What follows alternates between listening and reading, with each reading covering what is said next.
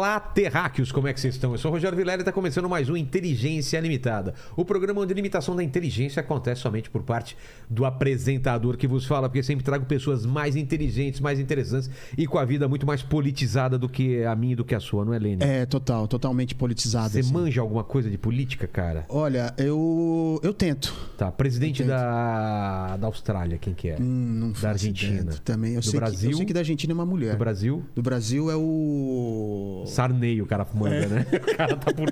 ele, ele é São Tancredo- Paulo, ele não sabe nem quem é o técnico de São Paulo. Tancredo também. Neves, seria, Tancredo não? Neves, Nossa, exato. foi mandou longe. bem, cara, mandou bem.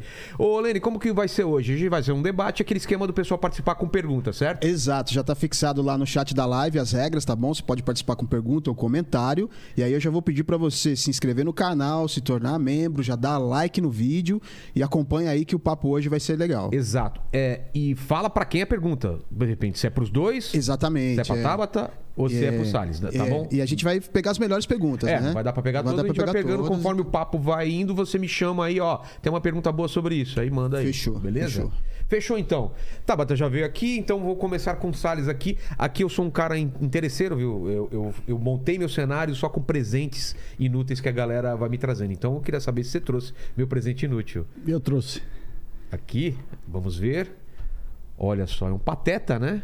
Eu tô, eu tô indo pra Disney com meu filho semana que vem. Não sei se ele sabia, não sabia, né? Foi coincidência. Mas tem alguma, alguma histórias aqui? Isso, simplesmente- isso tem história. Qual Aliás, é? é de filho na Disney também. É? É, quando, quando, eu, quando eu fui indicado ministro, antes de tomar posse, durante a transição, eu já tinha viajado, já tinha organizado uma viagem com os meus filhos para Disney. E aí veio o convite para ser ministro, já estava com a viagem marcada. Era pra E- quando a viagem? Era no final de dezembro. Tá. No final de dezembro, no final do ano, começo de dezembro. Entendi. E aí já tinha sido indicado, estava lá no grupo de transição. Eu falei para o Bolsonaro, falei, presidente, é, eu eh, já tenho uma viagem com os meus filhos marcada. né? Enfia o Mickey no cu. Ele, ele falou. Mantém isso aí, pô. Família em primeiro lugar. Vai lá, vai lá. A gente vai se falando por telefone. E eu fui. Você foi? Fui. Mas é- é- é- a transição é, a- é a- é É, esse é- período que esse a galera período que fica entre a, entre a eleição, né, outubro, e o, a posse, que é 1 de janeiro. Então foi comecinho de dezembro. E eu fui com a criançada para Disney. E todo dia, evidentemente, telefone, pessoal que estava montando Ah, a transição de governo. É, mas esse esse esse Esse pateta aqui. o E- e pateta foi o foi o E as crianças estavam com que idade Esp- época? Ah, a minha filha tinha 11 e meu filho tinha 8. Putz, eu, eu tô levando meu filho com 5. Não sei se ele vai lembrar. Não, vai. 5 é a melhor idade. Eu tô, Que é a idade que ainda acredita na, Não, na- ele tá demais. na, tá, na tá. fantasia dos, dos personagens, acredita que a Minnie existe, que É. Mickey existe com 5 Pô, anos. até aí minha mulher também, às vezes, até acredita também. que É as- legal. Ah, eu vou tirar foto com as princesas. Eu falei pra ela, você sabe que são atrizes e que aquelas, elas não são princesas mesmo. Ela fala, para com isso. Tabata, obrigado. Tem, trouxe- nem precisava ter trazido presente que você já trouxe o seu. Inclusive já deu Pois bronca. É, e não tá aqui, né? Culpa de quem? De quem? Qual é o. A- quem é sempre o culpado das coisas darem errado aqui? É o estagiário. É o estagiário. Paquito. Paquito. é. Paquito, então, assim, ó. Semana que vem, a semana pra botar tudo. É. Cara, tem uns 40 presentes pra você Semana que aí. vem não vai ter lugar nem pra você sentar aí. Tá bom. De Então tanto tá presente. bom. Tanto presente. Que- Fechou, então. O que, que você trouxe hoje, Tabata? Trouxe. Ontem foi o dia da Amazônia, então eu trouxe uma plantinha pra você chamada Ceriça pro Ah, seu mas essa não vai cenário. poder ficar aqui, que senão aqui, aqui- será que no porão ela não É, morre, ela- não? Eu acho que tem um probleminha dela. Se você cortar, ela solta um cheiro bem ruim. Então ficou alerta. Aham. Nossa. Então cuide bem dela. Tá, ceriça. Ceriça. Olha. Mas não, o cheirinho é bom, é só você Cheiro cortar. é bom, é só se cortar. Agora fiquei. na- Mas tem que tomar sol. não, aqui, não aqui corta. no escuro, Tá bom. aqui no escuro. Mas aí- É, você aqui eu acho que. coloca, leva ela vou levar lá pra passear. cima, então, porque Aham. senão. ah, ela não vai. Eu, eu sempre, quando faço debate aqui, programas especiais, peço que as pessoas deem as suas credenciais para as câmeras. Primeiro, a Tabata pode olhar para a sua câmera, se Pra apresenta para o público e fale com ela e dê as boas-vindas aí. Oi, pessoal, meu nome é Tabata, já tenho 28 anos, porque a galera acha que eu sou mais nova, então É, envelheci um pouquinho. de 22. É, sou ativista pela educação, trabalho com educação há quase 15 anos. Estou no meu primeiro mandato como deputada federal, venho daqui da periferia de São Paulo, sou filha de nordestinos e acho que é isso para começar. E É, gosto quem- muito de ciência. É, e quem não viu é, o podcast dela pode conhecer. A gente trocou muita ideia com Foi, ela. foi bem massa. né? Então, foi o ano passado ou foi esse ano? E Eu já tô acho tão que foi louco. ano passado. Foi ano É, passado, né? passado. Então vejam lá. E Salles, pela primeira vez, se apresente para o nosso público aí. Vilela, obrigado aí pelo convite. Eu sou advogado Ricardo Salles, é, 47 anos, dois filhos, paulista, paulistano.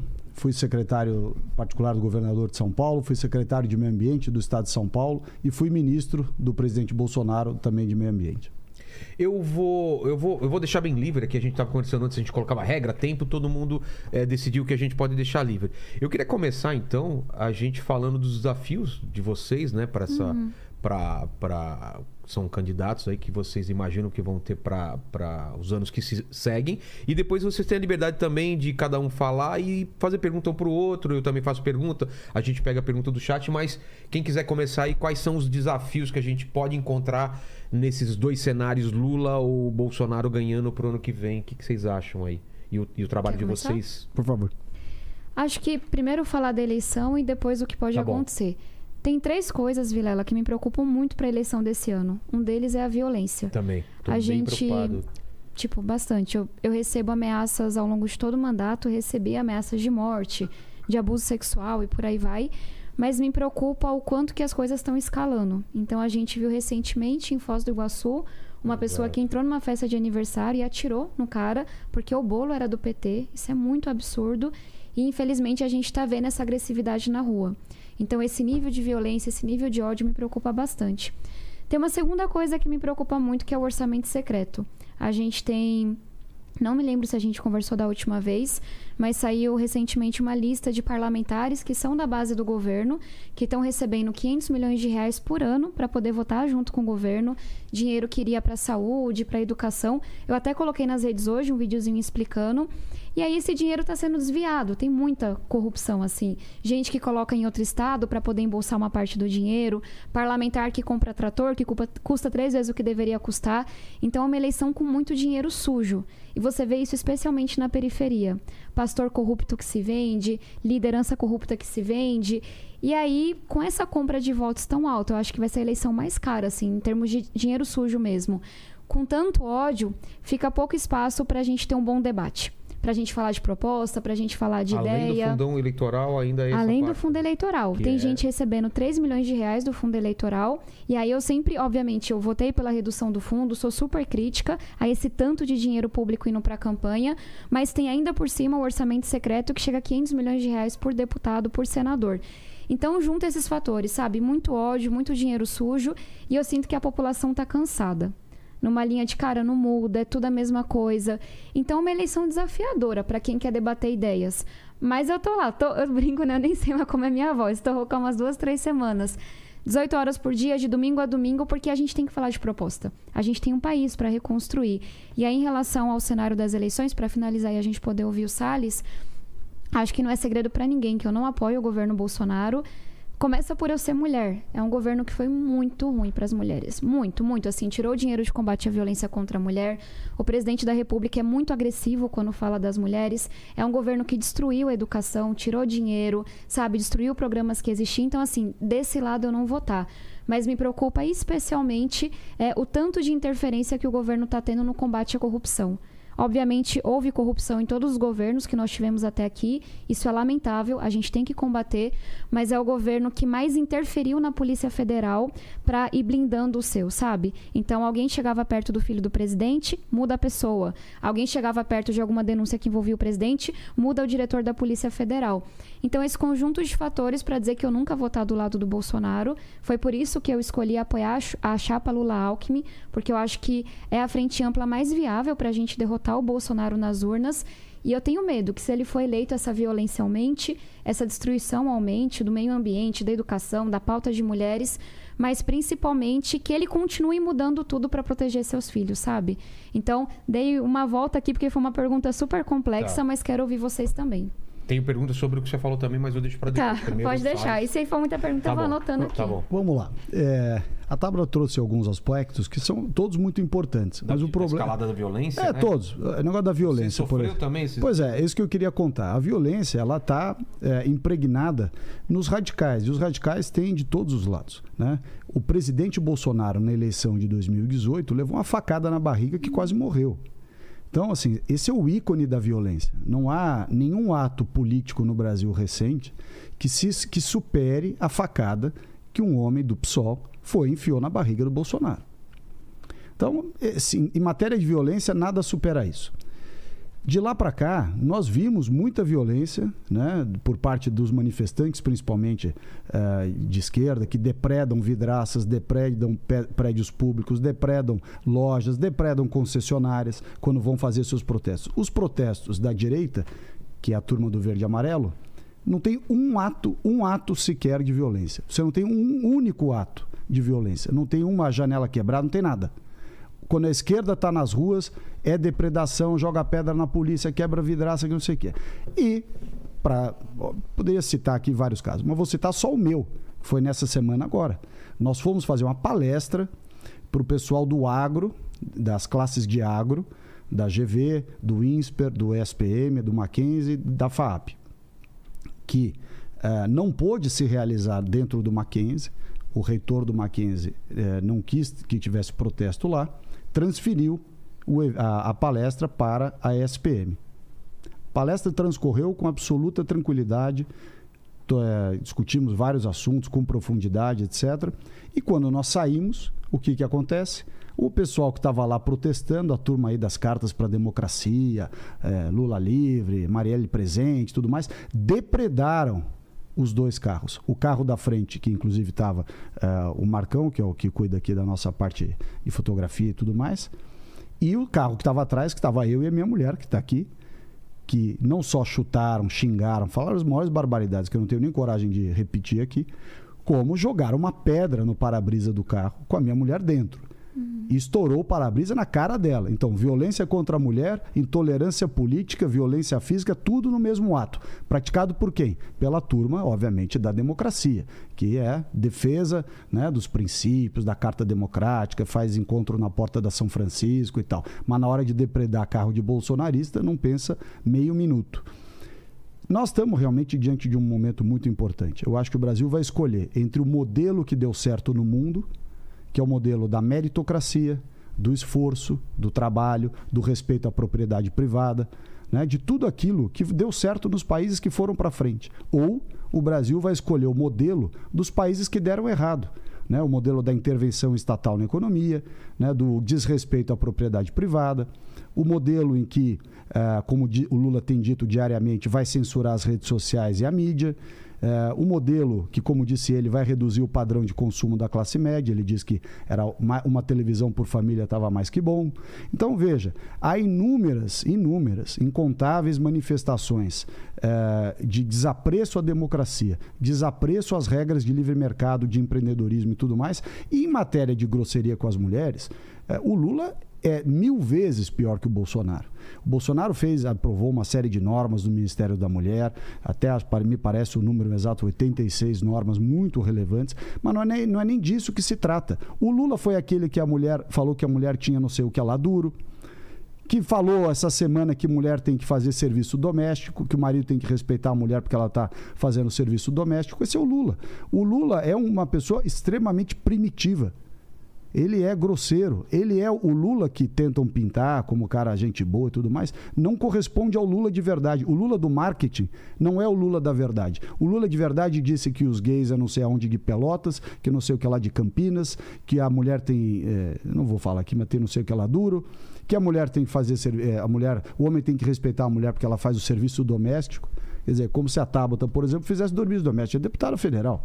A minha mãe, por exemplo, advogada. A minha esposa é, é, jornalista. Então, veja, essa história de dizer que o Bolsonaro é o terror das mulheres e o Lula é um amor que adora as mulheres, adora os negros, adora os homossexuais. O Lula faz piada de mau gosto diuturnamente. Só que com ele há uma espécie de tolerância absoluta, né? Porque ele é de esquerda, porque ele dá dinheiro para os artistas, porque ele dá dinheiro para as ONGs, porque ele dá dinheiro para todo mundo. Então ele compra uma espécie de apoio, né? E com isso criou-se uma falsa narrativa de que ele é um ícone da democracia e tudo isso. Não é. Desculpa, não é. Não é verdade. E tampouco é uma pessoa que vai combater a corrupção. O maior escândalo de corrupção do planeta foi no governo do PT. Havia corrupção em todas as estatais, em todos os bancos públicos, em todos os órgãos. Todas as estatais estavam dando prejuízo por incompetência e por roubalheira. Todas elas estão no azul do governo do Bolsonaro. A economia do Brasil esse ano está tendo a menor taxa de desemprego dos últimos 10 anos, em plena pandemia, com guerra na Ucrânia, com desequilíbrio de oferta e demanda que está gerando inflação, aliás, no mundo inteiro. A do Brasil, como disse o FMI há duas semanas atrás, tem sido o modelo que o Brasil está cuidando desse problema de inflação, de desabastecimento de alimentos e de combustíveis, tem sido um modelo para o resto do mundo. Isso palavras do FMI, não é a minha. É só olhar, está na internet. O FMI revisou pela quarta vez o PIB brasileiro para cima. Nós temos o menor índice, como eu já falei, de desemprego do formal dos últimos 10 anos. Nós temos a melhor relação dívida-PIB dos últimos 14 anos. Então, veja, as narrativas não correspondem aos fatos. Os fatos são muito Só diferentes. me inscreva aqui para rebater um bocado de coisa Pode rebater dita. à vontade. É, é, só para deixar claro, quer dizer, quando se fala de violência em eleições, eu citei os casos aqui. O Bolsonaro tomou a facada na barriga, várias outras medidas, é, atos de vandalismo ao longo desses anos todos. Só não teve mais porque o dinheiro fechou a torneira do MST e dessa turma toda que invade prédio público e tal, etc. E cito o meu caso aqui na ESPM eh, nessa semana. Então não estou falando de um outro caso qualquer, estou falando do meu caso, com a minha mulher que está aqui assistindo. Então, eh, não é assim, quer dizer, as coisas não, não têm essa narrativa toda. eh, a violência é do Bolsonaro. Não, violência é do Lula, dos petistas e tem, obviamente, pessoas violentas em todos os aspectos políticos. Incluindo o presidente da E, República. não, o presidente nunca fez Falou para nada. metralhar quem pensa diferente. Mas ele, ele pode até ter falado, o Lula cansou de falar, o pessoal do PT foi para Cuba termina, treinar já, guerrilha. já respondo aqui. Então, coisas. veja, eh, as coisas, assim, coloca-se muito peso nas palavras do Bolsonaro e menos peso naquilo que de fato aconteceu. Não houve nenhum ato antidemocrático do governo. O governo não censurou a mídia. O governo não fez nada. O Bolsonaro tem um jeito, um estilo próprio de falar, um jeito próprio de, de defender as suas ideias. Mas daí a dizer que ele comete violência, não cometeu violência nenhuma. Zero. Gente, pelo amor de Deus, Salles, Então, ele... só, só, Aham. só deixa eu pontuar então. É, a Tabata, me corrijam se eu estiver errado, a Tabata é, tá apoiando a, a chapa Lula e Alckmin e, e você claramente o, o Bolsonaro. E na- nas palavras da Tabata, ela acha que grande parte dessa violência e dessa escalada, a culpa é do Eu Bolsonaro. Tá? aham. E, e o Ricardo tá falando que essa, essa, isso começou e vem desde a época do PT, do Nós Contra Eles, essa coisa. E só lembrando que da facada, não foi na mesma campanha que também teve a- a- os tiros nos ônibus lá da, da- do PT também, não foi? né? Nessa mesma campanha que aconteceu. Assim, eu, eu tô vendo que tá acontecendo. O meu medo é de que, que escale pra, pra morte mesmo na rua, Uhum. ou de um lado ou do outro, mas de confronto mesmo. Mas você quer comentar? Vamos Não, lá. quero. E, e de forma breve, assim, quando a gente fala de violência, eu sou. Eu ocupo um lugar muito específico por ser de centro-esquerda, em que eu sou atacada tanto pela esquerda quanto pela direita. Tenho processos contra pessoas dos dois lados. Já recebi ameaça de morte de pessoas dos dois lados. Sinto muito pelo que aconteceu. Realmente a gente não pode tolerar nenhum tipo de Não, violência. absurdo isso, Agora, é. a, a marca que eu faço, e, e sou muito honesta em reconhecer que há extremismo e há violência em todos os cantos. Tá. Agora, a marca é que a gente tem um presidente da República que incentiva a violência todos os dias. E as palavras têm poder. Saiu um estudo na pandemia que onde o Bolsonaro era mais ouvido, era mais aprovado, era menor o uso de máscara. É um exemplo pequeno, mas para dizer que a palavra do presidente da República importa, para bem e para mal. E é um presidente que fala que tem que metralhar quem pensa diferente, que a ditadura matou pouco, que de forma constante incentiva, apoia a violência. E não dá para dizer que esse presidente da República é democrático. De novo, você interferir na Polícia Federal, trocar um diretor porque está investigando o seu filho, isso não é democrático. Não, ele não trocou e aí só disso, é você verdade. ouve igual eu te ouvia e a gente Não, tem um bom bem, debate. mas isso não é verdade. Você instar a violência contra o superior tribunal é, que a gente tem, não só o eleitoral, mas também o STF, porque você não gosta da postura de um ministro, você ser tão violento como ele foi ontem, como ele é todos os dias contra jornalistas mulheres. Esse é um presidente o que que autoritário. Uma mulher foi interrogar ele em relação. de- era alguma coisa de corrupção. Ah, que o Bolsonaro ele comprou mais da metade dos imóveis da família com dinheiro Ah, foi na vivo. Né? E aí uma jornalista foi questionar e ele foi extremamente grosseiro falar do marido dela. Assim, ele, ele não sabe lidar com mulher, ele tem algum problema pessoal com mulheres. E aí, então, nessa quesito de violência, qual que é o principal marcador? Não é que não existe violência na esquerda ou na direita, nos extremos. É que tem um presidente da república que é violento no modus operandi, no jeito de ser, que incentiva a violência. E isso me dá muito receio. Especialmente com tanto de gente que está armada por causa dos decretos que foram sendo liberados. E depois acho que é até importante a gente falar sobre isso. Tá. E sem contar do ataque às urnas eletrônicas, né? O presidente da República todos os dias dá a entender que não vai respeitar o resultado, que não confia nas urnas, porque ele está com medo de perder as eleições. Então acho que esse é um ponto. Em relação à questão das mulheres, eh, tem um, um caso que me doeu muito que foi há um projeto de várias deputadas da Câmara, eu sou uma das autoras, pela distribuição de absorventes. falou bastante. O Bolsonaro vetou esse, esse projeto, fez chacota, falou que era para eu pagar o projeto, ficou incentivando toda a militância dele para me atacar. A gente derrubou o veto. E agora eu acabei de fazer uma representação porque ele não está implementando a lei dos absorventes. Tem menina que perde aula um mês e meio de ano, um mês e meio por ano por não ter absorvente. Então, assim, eu tenho muitos exemplos. Tiraram o recurso de combate à violência contra a mulher. Essa circulação de armas todas, eu vi um estudo hoje que eu achei absurdo. A gente está diminuindo o número de feminicídios no Brasil, pouco a pouco.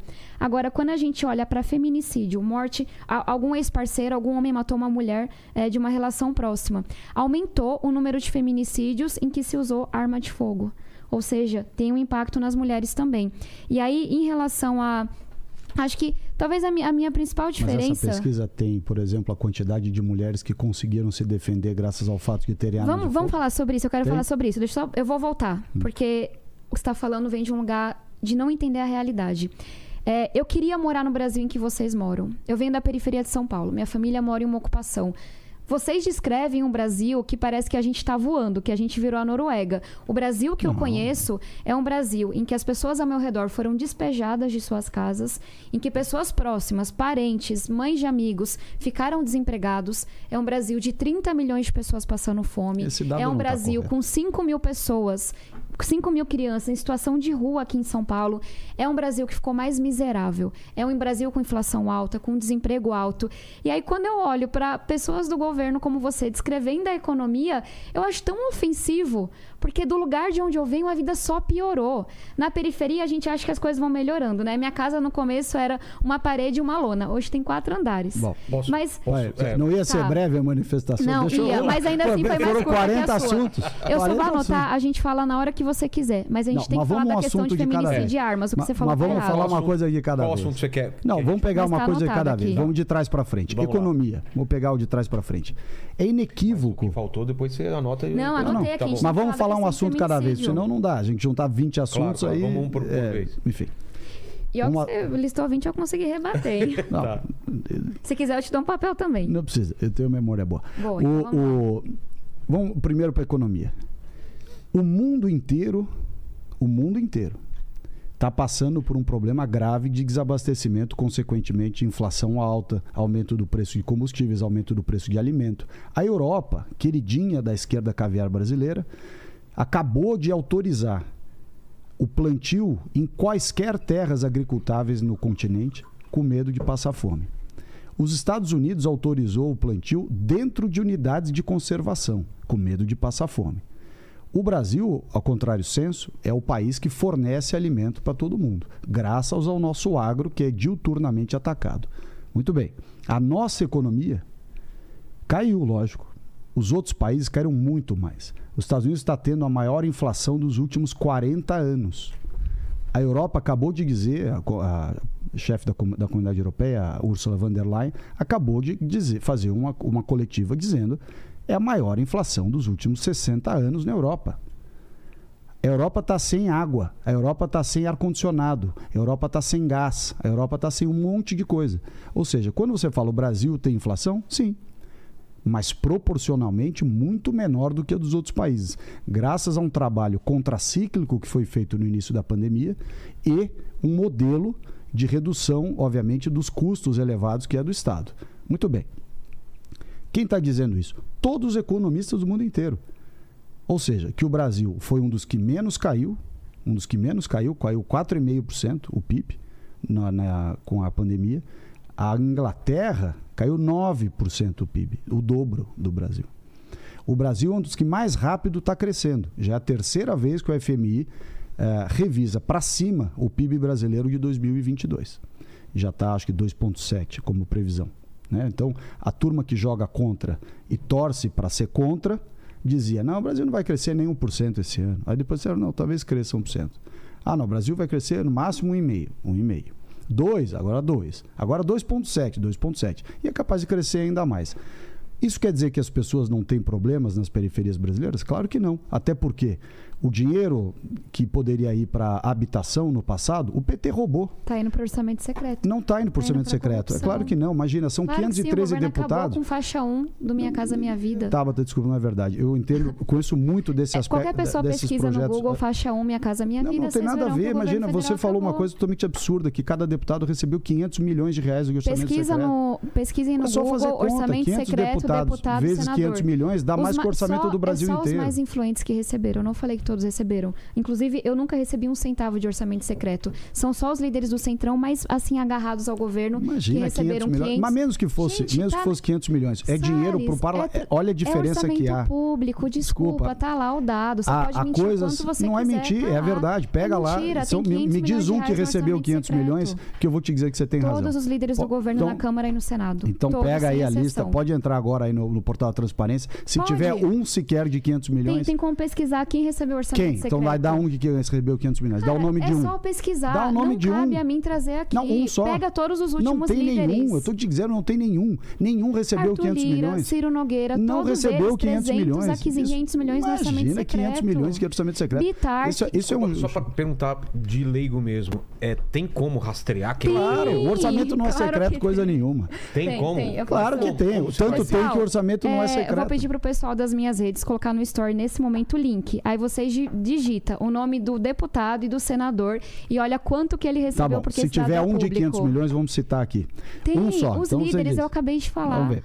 O Arthur Não, mas tudo Lira bem, chegou isso a não é coisa do 500 governo. Quem fez Nogueira isso? chegou- Vamos lá, mas vamos ser honestos intelectualmente. Não, Quem fez um isso foram os deputados. Não, não tem de Tem. 500 milhões. Mas, independente de ter ou não, ele não é do é, governo publica Bolsonaro. o print dos, de- dos deputados e senadores que mais receberam orçamento secreto, entre 300 milhões e 500 milhões. Vamos lá. Notícia Então, fresquinha. Vamos lá. coisa, se vamos- vocês quiserem alguma coisa que eles pesquisem e coloquem. Pode a pesquisar. coloca. Eu não tenho. quero. Veja bem, Pode? é importante até dizer o seguinte: orçamento eu não tenho compromisso nenhum Veja com orçamento secreto de ninguém. que receberam orçamento Ah, secreto. Aí tem zero. o valor e tem o nome certinho. Saiu semana Quem passada a decidiu? notícia. Quem decidiu fazer o orçamento da forma que fez foi o parlamento.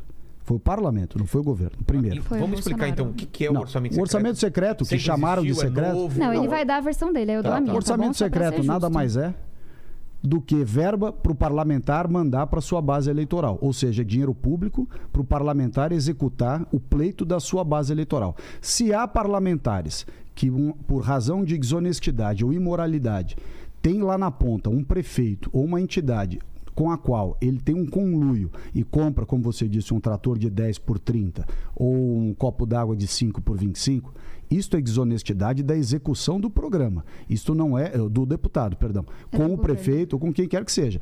O quem gere isto é o orçamento do, do parlamento. Mas isso Posso todo. explicar agora? Não, mas peraí, não conclui. Só um segundinho Tá, que eu vou concluir uma tá coisa só importante. Mas, Ricardo, é, isso todo. Não, foi criado pelo governo Não, Bolsonaro. sempre orçamento houve verba secreto. parlamentar, tanto verba de relator, emenda, emenda de relator, emenda de deputado, emenda de bancada e emenda de estado. Tá. Então sempre isso sempre existiu. Aí a esquerda que gosta de criar rótulo inventou esse nome orçamento secreto, outro nome, que, de Bolsolão. secre- que de secreto não tem nada, tanto que você sabe quem recebeu quanto. Se fosse secreto você não saberia. Mas tem, A gente tem uma sabe diferença. depois de uma ação nossa no tribunal que fez Imagina, já estava lá no sistema. Não, não é Imagina o, o que, o que se ingressou no Supremo não causou nenhuma alteração do sistema. Agora, o que importa disso tudo. Tá, só vamos limitar o número de mentiras que eu não consigo rebater. Se for Ah, mas você assim. falou 20 de uma Ó, vez. Mas aí depois só para o pessoal colocar na tela que eu acho importante, se tem essa Põe na tela. Vamos ver, os- vamos ver quantos, que ela disse que todos os deputados receberam. Não, todos os deputados falei do governo todos. receberam 500 milhões. Vamos ver Eu quantos falei são. que os mais influentes recebem Vamos entre ver. 300 milhões e 500 milhões de Ah, reais. então agora já é entre 300 e 500. Mas antes quantos? era 500, agora já virou São entre os mais 300 e influentes. 500. Quantos? O, o valor total do orçamento. Posso explicar o que é orçamento secreto? Não, mas peraí, deixa eu só É, concluir uma coisa. que eu- concluir. eu estou tentando É, concluir. deixa ele concluir aí fica mais Vai. fácil. É, né? deixa eu só concluir uma coisa. Há uma diferença fundamental entre a história do Bolsolão, o orçamento secreto, seja lá como a esquerda quer chamar, e o mensalão do PT. O mensalão do PT foi dinheiro roubado das estatais, roubado dos bancos públicos, roubado das obras públicas, roubado. Não é que tinha uma lei que você não gosta. Não, ele foi roubado. Basta dizer que um cara da Petrobras, um simples gerente, devolveu 500 milhões de reais. Um único gerente da Petrobras.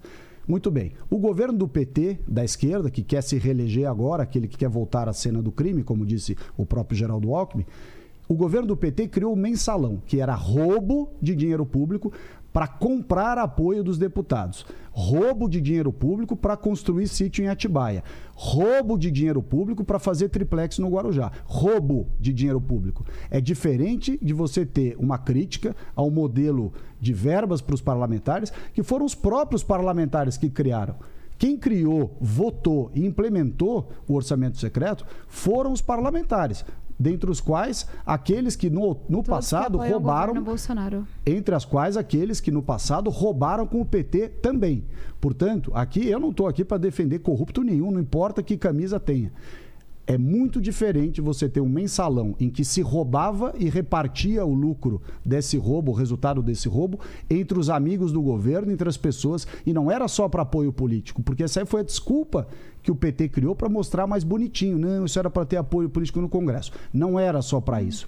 Era para muitos e muitos deputados e senadores do governo do PT, ministros e amigos do governo do Lula ficarem bilionários, comprar fazenda lá no norte, em nome de, de, dono de frigorífico e por aí vai. É bem diferente do que é você ter uma regra. Que, aliás, a gente não precisa concordar com ela. Eu até acho que o recurso para ser executado deveria estar com o executivo. Por isso que ele chama executivo, porque é ele quem executa. Uhum. Agora, a partir do momento que o parlamento votou uma lei, manteve essa lei e ela está sendo usada, é uma lei. Se você acha que a lei está errada, faça vamos a lei. Lá, vamos lá. Vamos lá. Primeira coisa, que fique muito claro que o Salles está defendendo o orçamento secreto e que eu não defendo não, nem o orçamento comparando secreto, ele com o mensalão, nem o mensalão.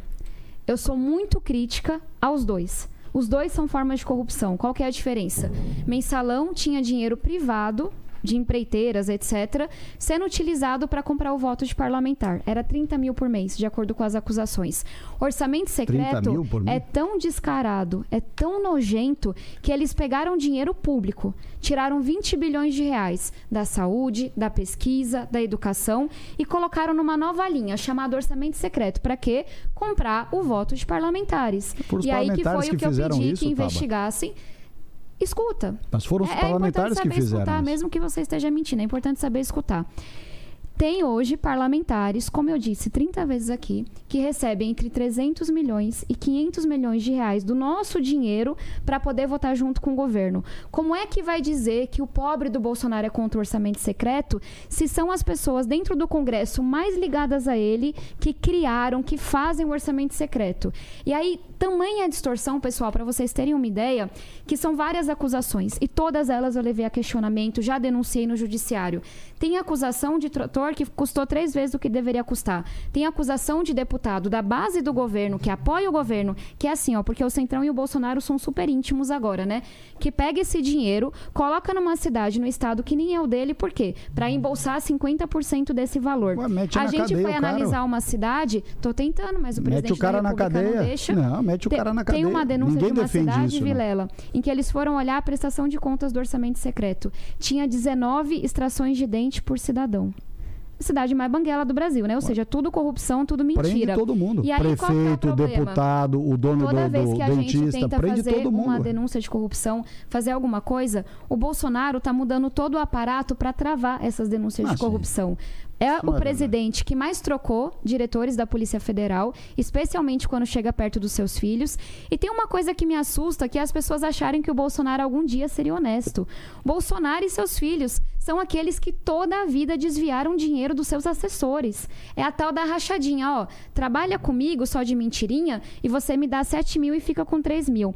Bolsonaro é o Daval isso do foi açaí. acusado e ninguém provou mas nada eu sei disso. que é difícil ouvir esse tanto de Ninguém provou. verdade e não se manifestar, Ni- mas eu ninguém gostaria de nada concluir. E aí, se você puder me ajudar, porque bom. acho que tem que ter um respeito mínimo aqui. Eu até coloquei lá um cronômetro, a gente pode fazer até, né? uh, se- tá- É, tá e o os mais importante é não ficar tem Cinco minutos, interrompendo. cinco minutos. Então, eu Então, até cinco e entendo cinco. o É, nervosismo, cinco mas cinco. não tô nervoso. interrompendo. é. Então, assim, é Ao o contrário. Bolsonaro da Val do Açaí, é o Bolsonaro do funcionário fantasma, é o Bolsonaro da rachadinha, acusa, acusação de envolvimento com milícia.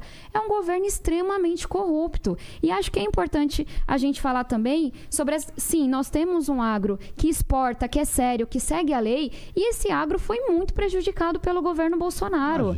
Porque tem muitos países que não estão querendo, por exemplo, por que, que o acordo do Mercosul não aconteceu com a União Europeia? Por causa de tudo que vocês fizeram no Ministério do De Meio jeito Ambiente. nenhum, não foi por que nada que tem disso. tantos países ameaçando não receber produtos brasileiros? Porque tem uma, tem uma ilegalidade acontecendo que mancha a imagem do nosso agro que é sério, que é responsável, que é exportador. E aí acho que é importante tra- trazer também em algum momento, pode não ser agora, mas o tanto de acusação de corrupção que você tem. Mas Você falar. saiu do governo Alckmin com acusação de corrupção. Você saiu do governo Bolsonaro, que é o mais corrupto, também com acusação de corrupção. Vamos eu entendo que isso te angustie. Não angustia zero, no porque não momento tem que acusação perguntas, nenhuma. eu tenho algumas perguntas bom. para fazer Tá para ele, muito importantes. Então vamos começar agora com o cronômetro. Então vai. Vocês ficam Cinco aí. minutos. Cinco minutos. Só- você fez a pesquisa que você falou que tinha como fazer? Ó, eu só não consigo colocar ali na tela, mas eu, eu vou passar para Qual você é o a deputado fonte. com 500 milhões aí? Vou passar a fonte, o site é o Nova Mas não Amanhã. consegue colocar na tela por quê? Porque não é uma imagem. Não, mas cita É, nominalmente. não é uma imagem, Qual tem é a o lista dentro do, com 500 do milhões? site. É, aí a fonte, só um minutinho, é, é, a fonte é o do site novamanhã.novabrasilfm.com.br, tá? E aí tá aqui, ó, a, a lista tem a Bia Kisses, Carla Zambelli, Quantos milhões? Carlos, aí tem, ó, Bia Kisses, 32 milhões. Pô, pros 500 só falta 430. Carla Zambelli, 20 25,3 milhões. Só falta Não falou, 425. fala dos mais altos. Tem mais altos aí? Claro Esse- que tem, gente. Tem acima de Então, 300 te- Vamos lá, milhões. vamos ouvir 500. Você falou 500. Vamos ver. Sim, existe entre E se 300 tiver e Vamos ouvir o 500 de milhões de se também reais. tiver uma outra fonte, ele pesquisa. Não, Você pode pode pesquisar na fonte que quiser. Só não achou. pesquisa na página do PT. O resto pode pesquisar à vontade. Tá. E aí, não aí- tem nenhum A de gente 500. divulgou uma que Tem algum? tinha... Ó, aí, Não, tem, pelo amor aí de tem aqui ó, uma informação de que para o PP de Alagoas foi destinado 537 Não, milhões pro de PP reais. são vários deputados. Eu não estou defendendo não ninguém do PP, Fala não. o nome, por quem é o favor. deputado Quem é que o recebeu quem é o 500 senador milhões? que recebeu 300, 400, 500 Eu vou checar aqui, milhões. aqui não tem na, na- é, Onde está isso aí? Onde está? Põe aí. Pronto. onde Não, põe onde o tá. pra mim. Manda. Tá, a gente. Se- Esse daí se der. Vamos lá, E aí Ricardo. depois fala o nome e o valor, porque tem alguns que Não, foram pode falar tá aqui, ó. Aliás, eu quero saber também Acho quem que foi que recebeu. ali, ó. Exato, ó, ó, o Márcio Bitar é 467 milhões Uhum. 934 mil e 83 reais e 85 centavos Não especificamente. precisa dar o centavo. né? É, dá, dá o número grande. Pô, dá um número grande, Né? Um. Até agora um. Falou que Não, todos os do governo. Falou ele- um. Não, É. pelo amor de Deus. Um. Fake news, assim, ao vivo. Não, não, em um. nenhum momento eu falei todos. Eu falei todos em algum momento? Não. Então, não. Você falou não de jeito. falei. Os deputados do governo estão Não, recebendo ai, 500 É, os milhões. Cara, eu Vamos não lá. falei isso em nenhum momento. Aí a pessoa Falou mente sim. uma coisa que aconteceu há Não, 30 falou minutos. sim. Realmente é uma Então mentira lá, compulsiva, né? Não, falou tem, sim. tem Ó, vamos lá ouvir. Pra, então, já que você montar a não sabia, narrativa. de- deixa eu te contar o que tá Vai, acontecendo no seu governo. Eliane Nogueira, 400 milhões. É. Quem é Eliane Nogueira? Parente do Ciro Nogueira. Aí, ó, Arthur Lira, é, 350 milhões. Ó, já caiu 150 É. milhões. Só 150 milhões caiu. Mas Agora vamos lá, a e gente tá pro- brigando a corrupção, né? Não foi a Não é corrupção, de corrupção, meio isso- bilhão. Isso é é, 450 isso é verba que vocês votaram. milhões. Vocês parlamentares É corrupção, votaram. é Vocês do corrupção. parlamento Com o votaram. apoio do seu Da presidente. mais desculpa, se alguém É, estiver tem- fazendo corrupção, mete na cadeia. Agora, a lei do orçamento secreto não é corrupção. Se o sujeito lá na ponta compra alguma não coisa se preocupe, todas as superfaturada, acusações que nós recebemos já foram pra justiça. Mas tem que mandar E mesmo. vai ter muita gente do seu governo presa. Ué, e é como por isso teve as vocês do seu. Imagina, o, o seu Do candidato meu, a presidente não estava preso até outro dia. Lógico, você está apoiando o Lula. Você acabou de dizer aqui. Você está apoiando o maior ladão da história do vamos, Brasil. vamos falar dos seus casos de Não, corrupção? não, agora é meu tempo Não, de falar. é Você falou do meu né? caso, agora eu vou falar. Eu entendo Então- quão nervoso Então você vamos tá lá. Não, não, não. tema. Pera aí. Você fala, fala. Depois Só- entra só- nos meus cinco minutos. Só um minutinho. Não. Então, cinco minutos pra ele contando e Isso, depois depois cinco pra- para ela. Mas não é cinco mais, É, mais, mais, mais prorrogação. Então correto. vamos lá. Qual é a acusação que pesa contra. Eu não fujo de nenhum assunto. Qual é a acusação que pesa contra mim do governo do Alckmin? Vamos lá. Não, não. Posso? Responde objetivamente. Qual é a acusação? Eu disse que você saiu do governo Alckmin Com uma por acusação. de Qual é a acusação? E do governo Bolsonaro Não, não, também. do Alckmin. Vamos governo fatiar o Alckmin assunto. de que você favoreceu empresas na área de manejo do Isso, perfeito. Então eu vou te responder. Vamos lá. Eu ganhei o processo por 4 a 1 Hoje, o processo está ganho e o la- a decisão judicial que foi a meu favor, de quatro votos a um no Tribunal de Justiça de São Paulo, tem 190 páginas descascando a decisão do É juiz a única decisão que você ganhou. Eu olhei Não, para todas elas. Posso questionar as Não, outras? Espera um pouquinho. Então tá bom. todas Descascando aqui. o juiz de primeira instância que citou Karl Marx, né, que é o grande ideólogo da esquerda, portanto, absolutamente parcial na sua decisão. Ganhei por 4 a 1 no tribunal. Não tem decisão nenhuma contra mim do, tribuna, da, do meu governo na época que eu era secretário do Alckmin. Zero. Eu ganhei 4 a 1 Ponto final. Então não pode repetir isso porque é mentira. Tá? Você falou que saiu por acusação de corrupção. não, eu não é saí por mentira. acusação de corrupção. Você Saiu. sabe por que que eu saí do governo? Eu saí do governo porque eu fiz o maior programa de combate aos lixões do Brasil, que chamava-se Lixão Zero. Quando eu entrei na Secretaria de Meio Ambiente, eu tinha 112 lixões dos 645 municípios de São Paulo. E eu cheguei a 9. E não queriam mais que eu continuasse pressionando prefeitos e administradores dos ateus sanitários, porque eles eram principalmente aliados dos deputados estaduais da esquerda, que ganhavam dinheiro junto com os prefeitos para fazer os lixões serem uma porcaria e com isso enriquecerem as empresas de lixo e de aterro sanitário. Portanto, foi essa a pressão que me fez sair do Então governo. vamos falar do outro Não, não, caso calma. seu que não foi Não. julgado de enriquecimento ilícito? Então, vamos Porque lá. você, em seis anos, se eu não me engano, de atuação pública, ganhando salário, enriqueceu, se eu não me engano, 6 milhões de reais. Nova mentira. E aí, mentira? Então vamos lá. Vamos Esse lá. processo Então, vamos- não foi julgado ainda, não Pera um teve pouquinho. conclusão. Então vamos lá, você Então vai sustentar o que explique. você está falando. Seis anos de E, e vida só um pú- detalhe, e aí quando pega a declaração desse ano, o dinheiro sumiu, caiu pela metade. Então vamos lá. O que vamos também lá, achei bastante estranho. Então vamos lá.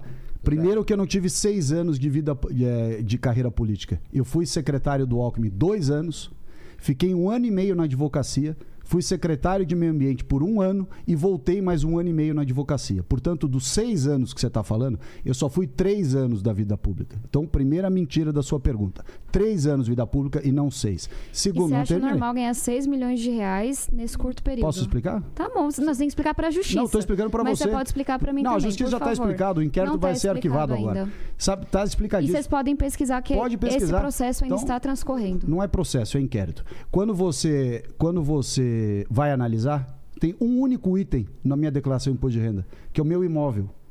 Meu apartamento, que eu comprei, é um apartamento de dois andares, separei em dois apartamentos, reformei e fiz, por excesso de diligência meu, a correção do valor do imóvel na minha declaração de imposto de renda.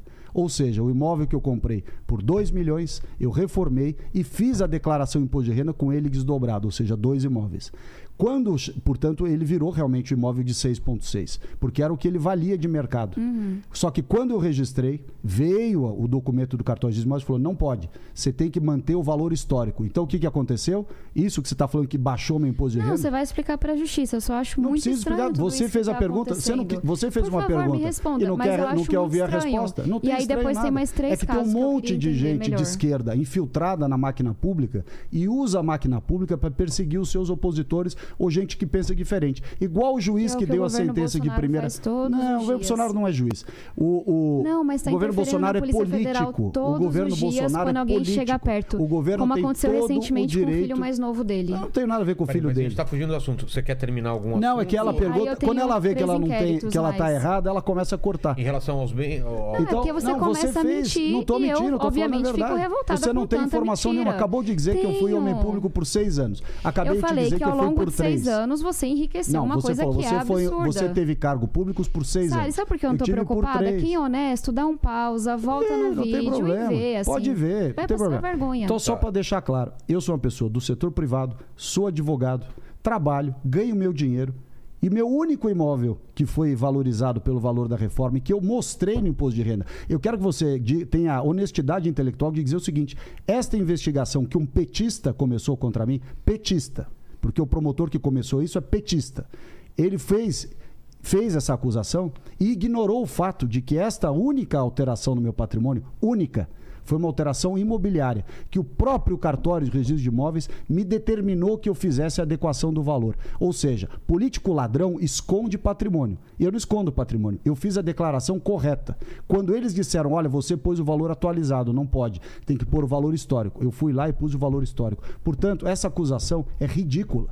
Posso Processo de improbidade, outras? Você ganhei. me fala quando, Não sei, porque tem- são se muitas. quiser. Tem uma coisa Não, pendente do que ela falou antes pra você Sério, não, responder? não, é, é que Porque- ela vai Não, citando, e, ó, e o o da meu convite é que improbidade. as pessoas pesquisem, É, tá tudo online também. O, do teu- o de Qual probidade eu Tá. ganhei, mas ela começou dizendo que eu, eu fui condenado. Não, ele saiu do...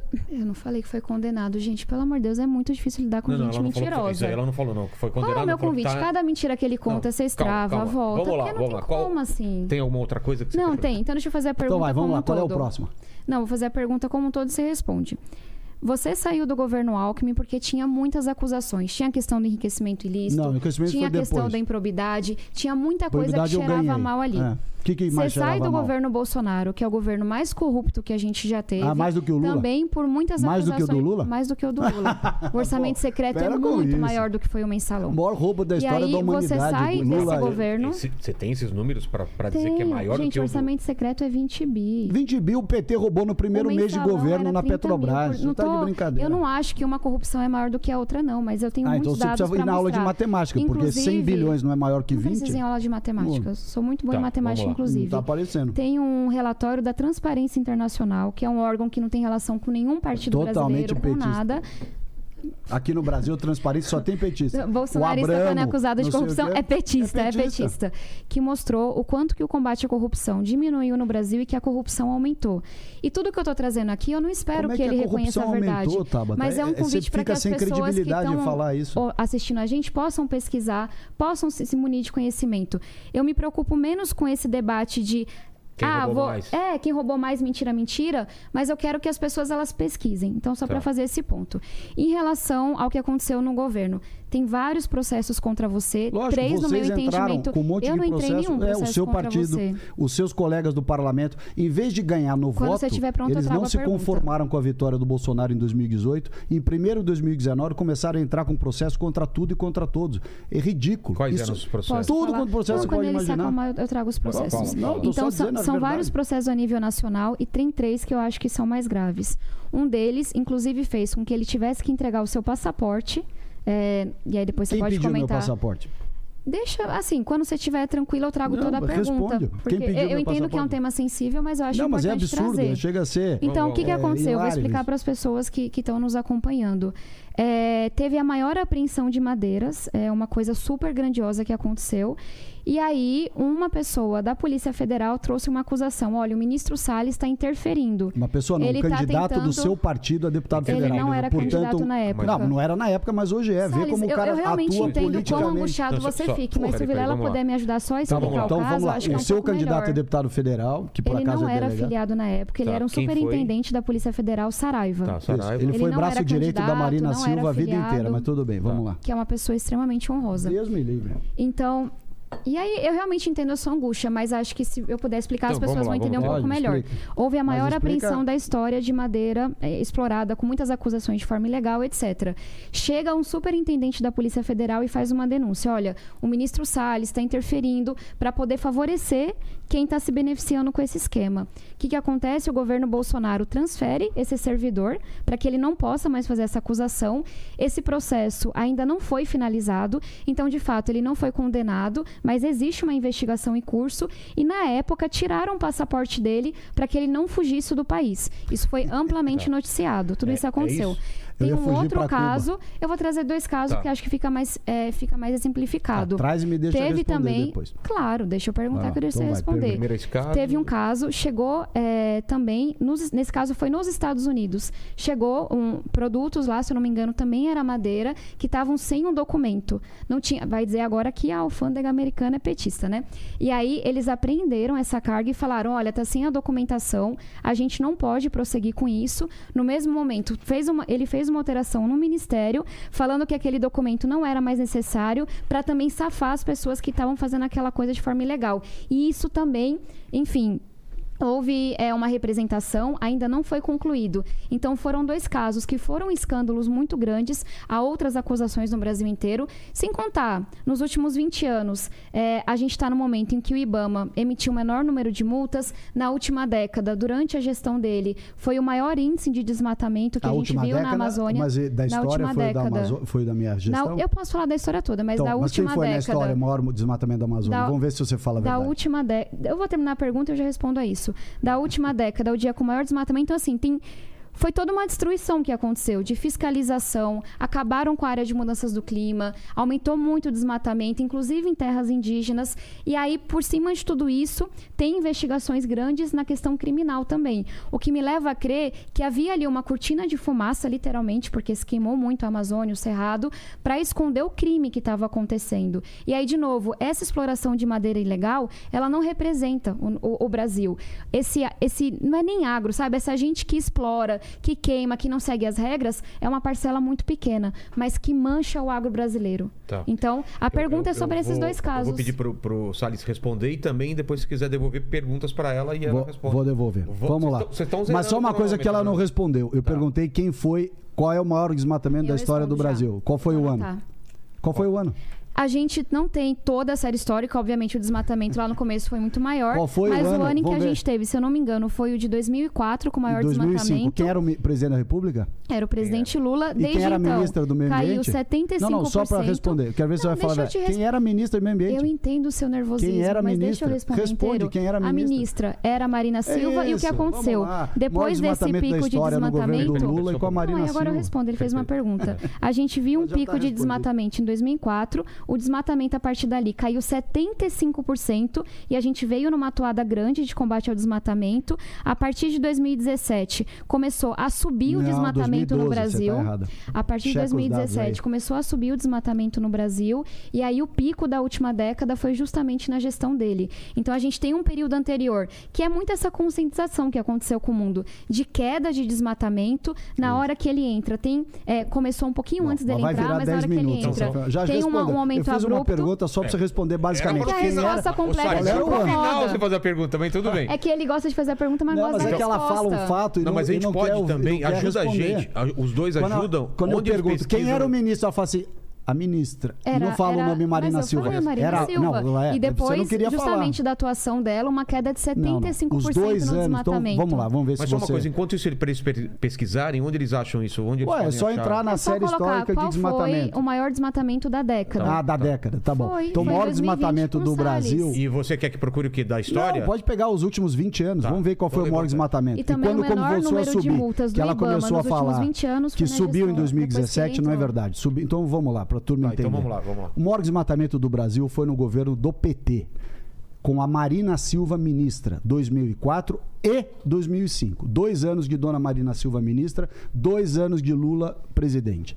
28 mil quilômetros. Ele só não respondeu da corrupção. Aí depois eu quero Não, que eu ele vou responder o responda, que você tá quiser, bom? não tem problema. Só pra não Vou escapar. responder o que você quiser. Vou, aliás, vou entrar no assunto desses dois inquéritos ridículos, Tá bom, obrigada. começados por dois petistas. Tá. Um, inclusive, que é candidato. Todo mundo que acusa ele é petista. Não, não. Mas o cara lá. que é candidato. Ele um- não um era foi- candidato Não, na vamos por época. partes. Primeiro, essa, Não, essa vamos- questão, depois é, a gente vai... É que ela não deixa eu responder, Calma, porque calma, a gente desmente a que ele responda narrativa da corrupção. Pra mim é muito pra A gente importante. desmente a narrativa da Tabdo, que ela fala que eu tô nervoso, mas ela faz essa vozinha de menininha. A minha vozinha incomoda muito Não é, não é que bolsonaristas. incomoda, é que, a Zoe é, é é campeã mentira. de falar sobre É minha mentira. fala mansa. Eu Vamos lá, então, feliz. Qual, a- qual ponto primeiro? Vamos falar Ponto sobre número um, desmatamento. Corrupção. Não, não, vamos lá, vamos pode chegar na corrupção. não terminou do... do Vamos, vamos lá, desmatamento. Auge de desmatamento. Marina Silva, ministra. Presidente, Lula. Quantos mil quilômetros? 28 mil quilômetros quadrados. Quanto é isso em relação ao do Salles e do Bolsonaro e tal? O dobro.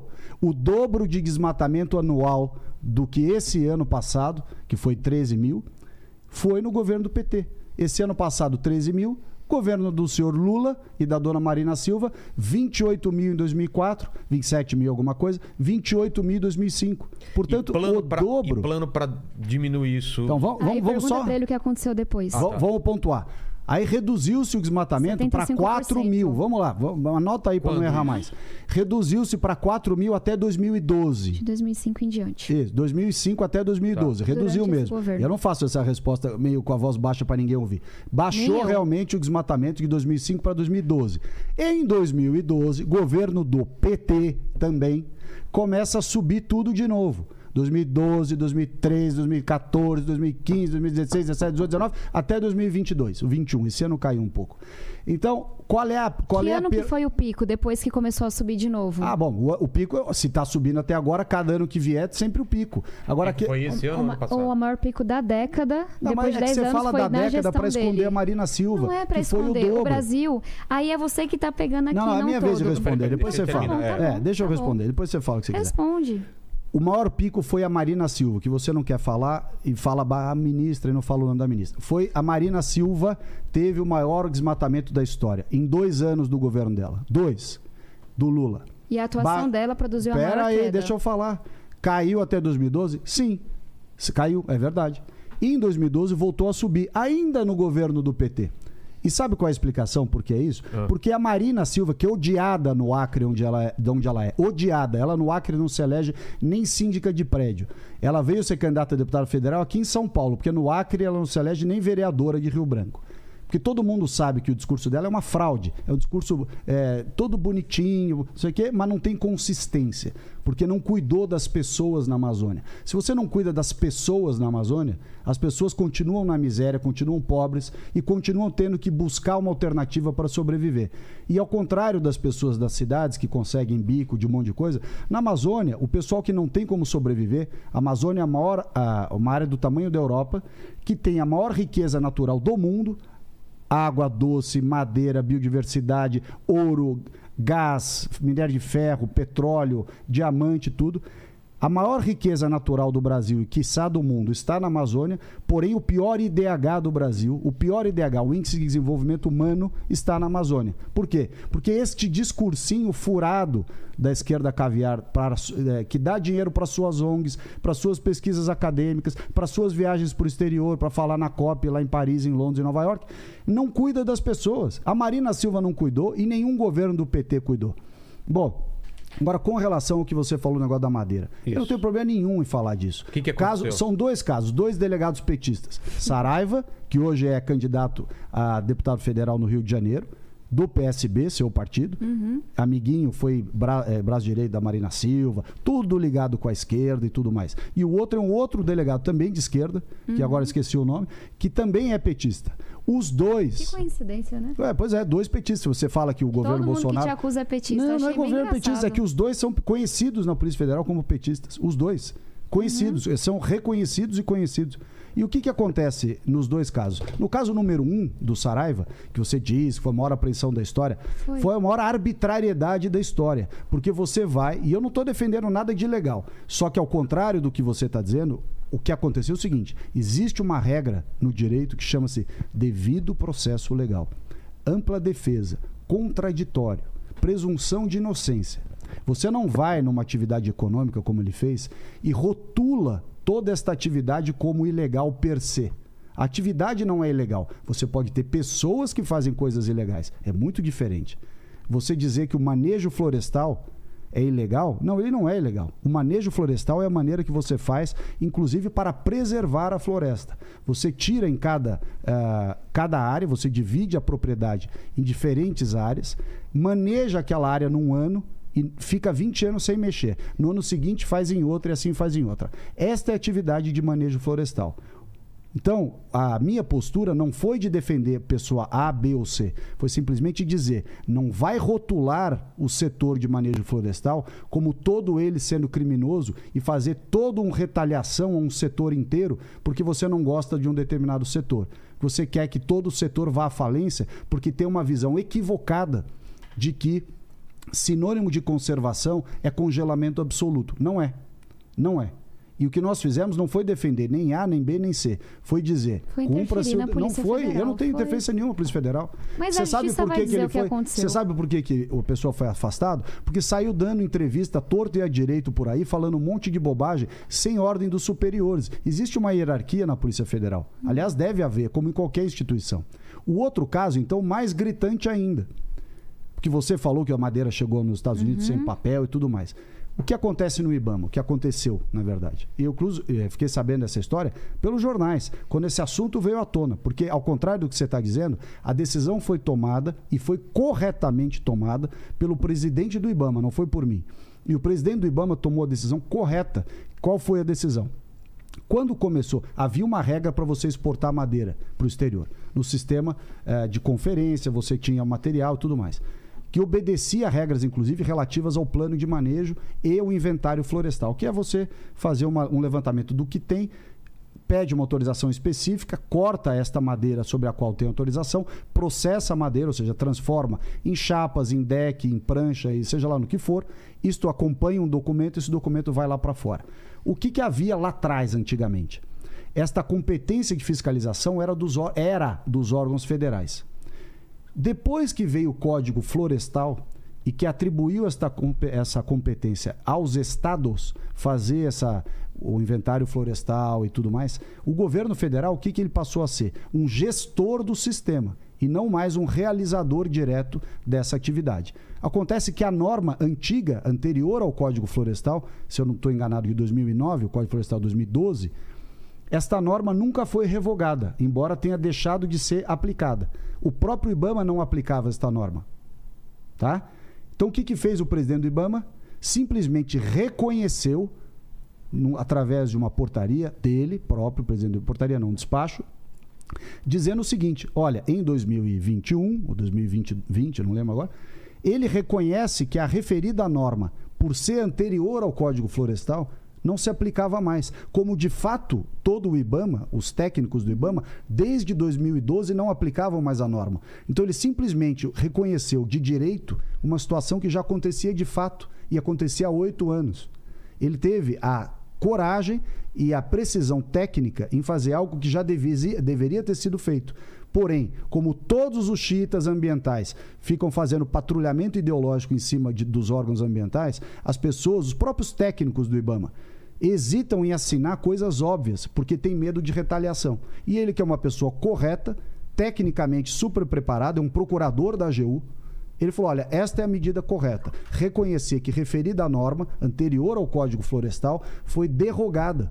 E ele reconheceu isso, nada mais. Então, quando os Estados Unidos perguntou a ele por que, que a carga X não está com o documento Y que a lei de 2009 prevê, o que, que ele respondeu? Olha, esta lei de 2009 não se aplica mais. A lei desde 2012 é outra. A lei atual é o Código Florestal, cuja aplicação compete aos estados.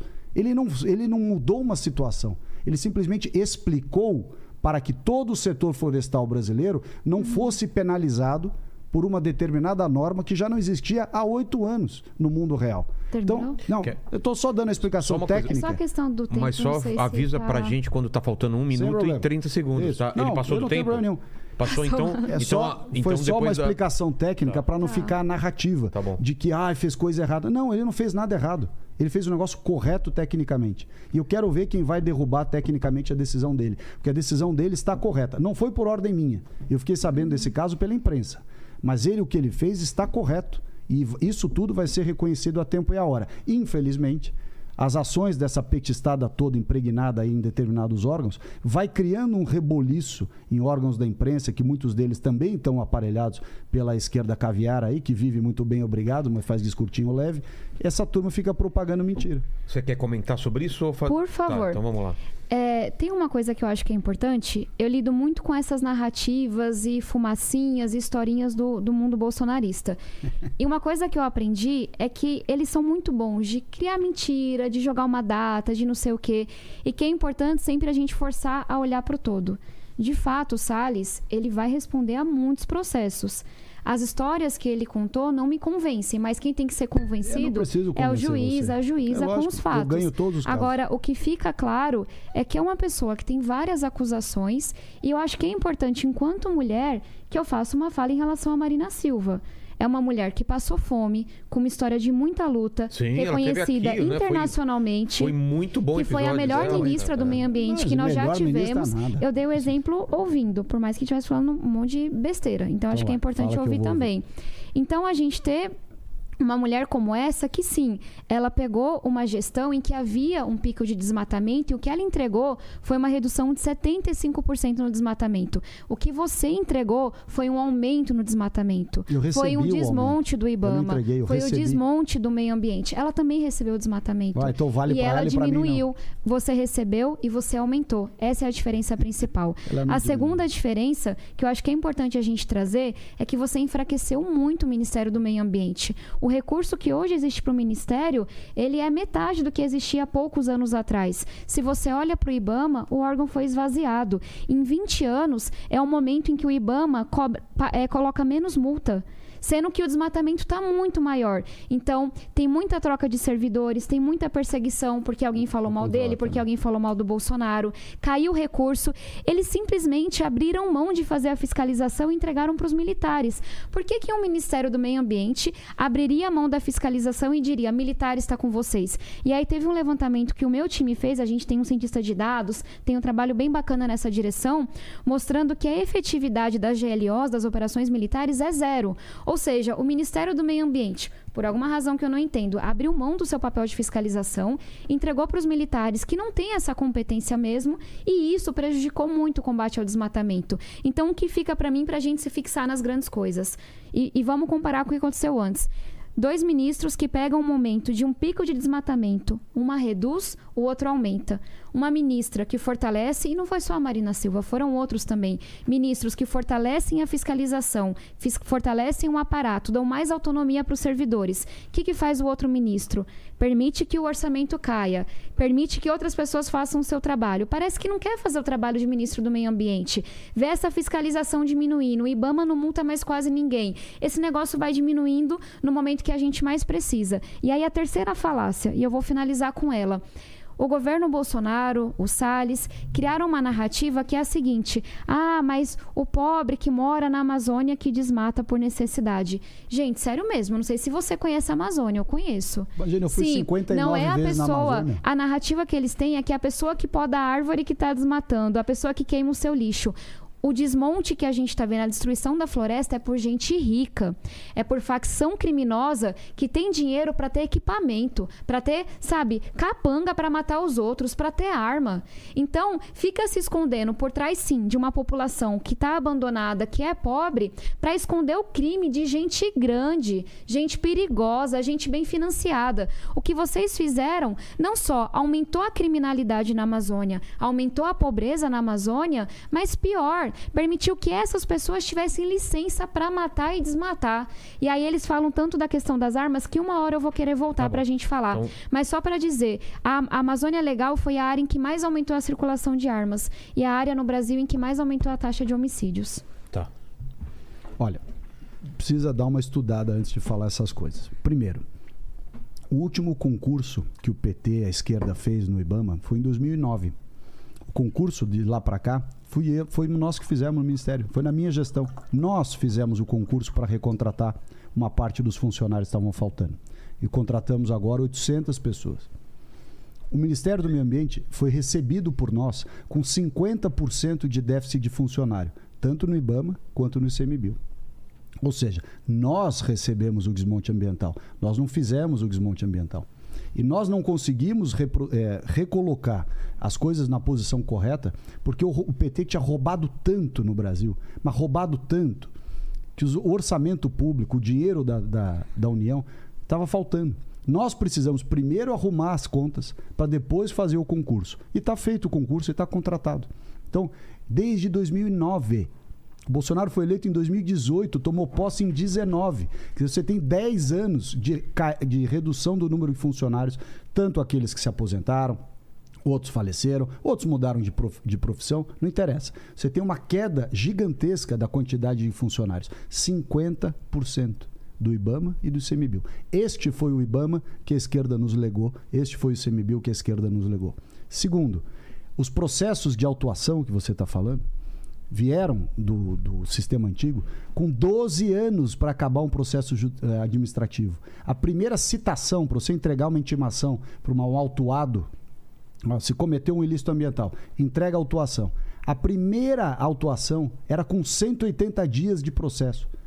180 dias para você entregar. Era o sistema totalmente ineficiente do IBAMA, com estoque gigantesco de multas nunca cobradas, nunca aplicadas, e muitas das quais improcedentes, que eram derrubadas na justiça. O que, que nós fizemos? Primeiro, informatizamos tudo. Criamos um sistema que funciona muito bem, obrigado, aqui no estado de São Paulo, chamado conciliação ambiental, que chama o autuado para vir conversar com o órgão e tentar um acordo nos primeiros 30 dias. Não deu acordo, toca o processo. Para você não ter que esperar 12 anos para chegar ao final do processo e descobrir que o processo era nulo, que faltava documento e tudo mais. São Paulo isso funciona extremamente bem. Por que, que no Ibama não funcionou? Porque tem tanto petista e PSOL dentro dos órgãos que a turma boicota tudo, tudo. É engraçado. Ué, mas é verdade. 22 anos de esquerda no meio poder. Não, mas não é isso não. 22 anos de esquerda no poder. 22 anos de esquerda no poder. Colocando ideologia errada, processos errados, trazendo, produzindo normas equivocadas. Você não arruma um país em quatro anos depois de 22 anos de esquerda no poder. Uma esquerda que vai eh, comendo o governo por dentro, vai aparelhando todos os órgãos, cria um monte de conselho para discutir nada e coisa nenhuma, mas só serve de cabide de emprego para esquerdista incompetente.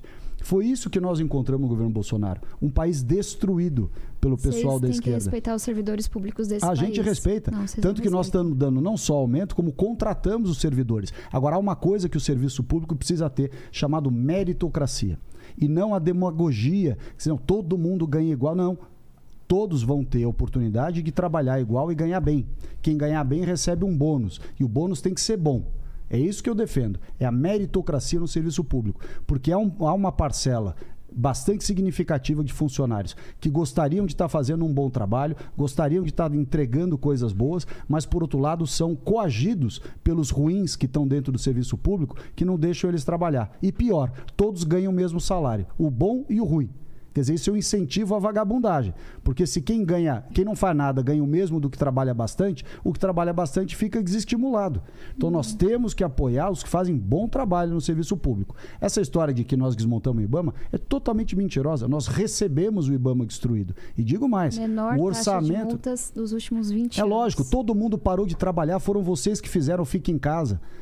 Inclusive, quem ficou em casa foram os fiscais do IBAMA e do ICMBio, que muitos dos quais eh, já tinham uma idade que não podiam ir mais para campo por causa das restrições do Covid e tudo mais. Então, vocês fizeram Fique em Casa. Vocês, a esquerda que fez. Vocês Aliás, as o pessoas. nosso povo vacina muito antes. Imagina, nós que compramos Um a mês e vacina. meio de atraso porque queriam ganhar Nós dinheiro que com ganhar dinheiro? Mas só uma coisa, isso é um vacina. outro assunto. Vocês querem terminar isso? Não, não, vamos antes? só terminar o Tá. do IBAMA. Vamos E só eu tenho mais concluir. uma pergunta sobre Pode fazer à desmatamento vontade. antes da questão do armamento. Tá, bom. Tá Não, vamos fazer várias. Nós temos tempo aqui.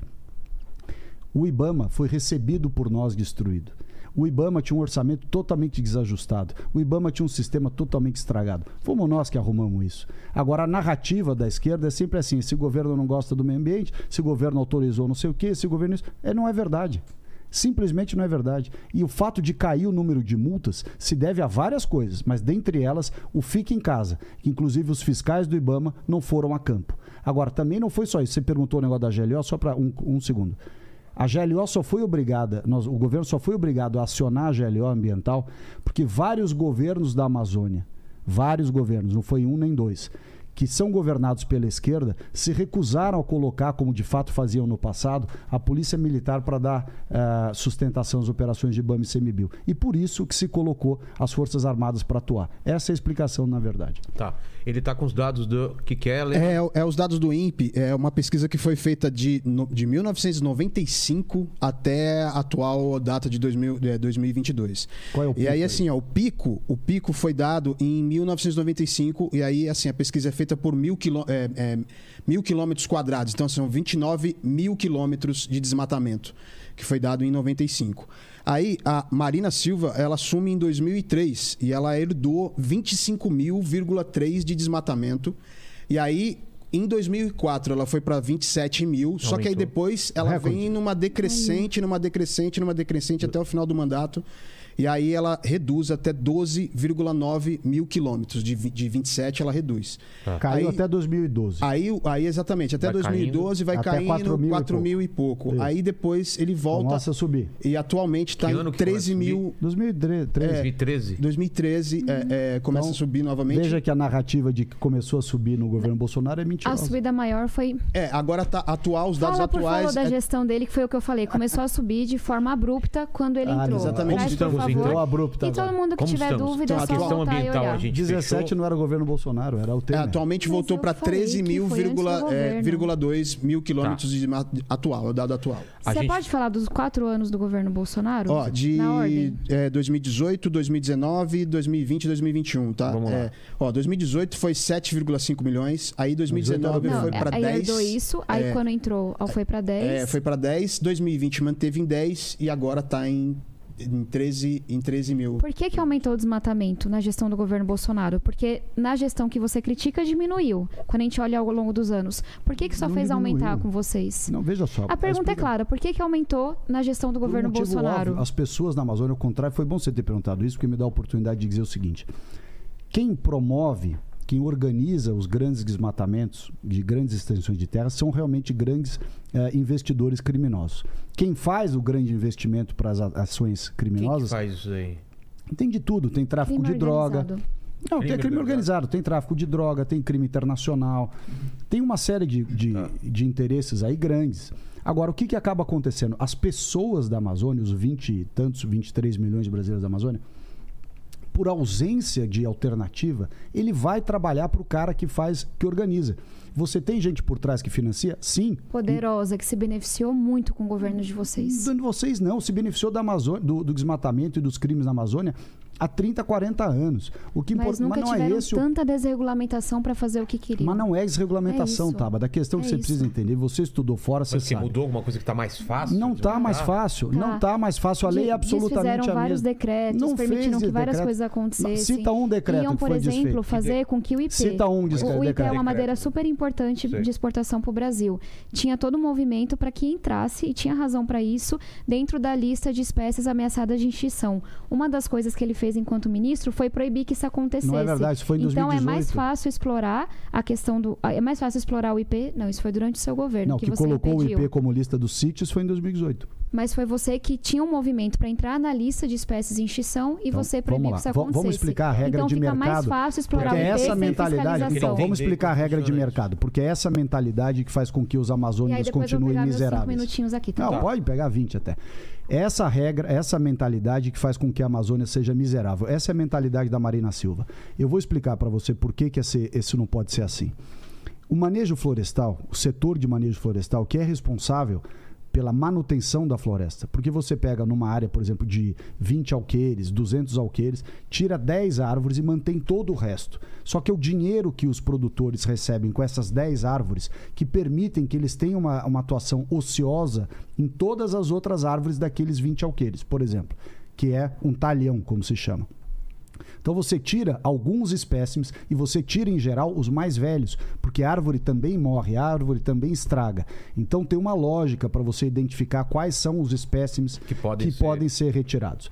Então o que, que acontece? O mercado internacional, que é o maior comprador das madeiras de qualidade, né? a madeira mais barata, com baixo valor agregado, é utilizada no Brasil, especialmente na construção civil. As madeiras mais caras são exportadas para a Europa e para os Estados Unidos. Muito bem. As madeiras mais valiosas, dentre elas o IP, são as que sustentam o produtor rural, o, o que tem um manejo florestal, para não ter que fazer mais nenhuma outra atividade dentro daquele talhão. Quando vem uma norma radical e diz assim, olha, estas espécies aqui, não foi só o IP, teve outras. Essas espécies aqui precisam parar de ser exploradas.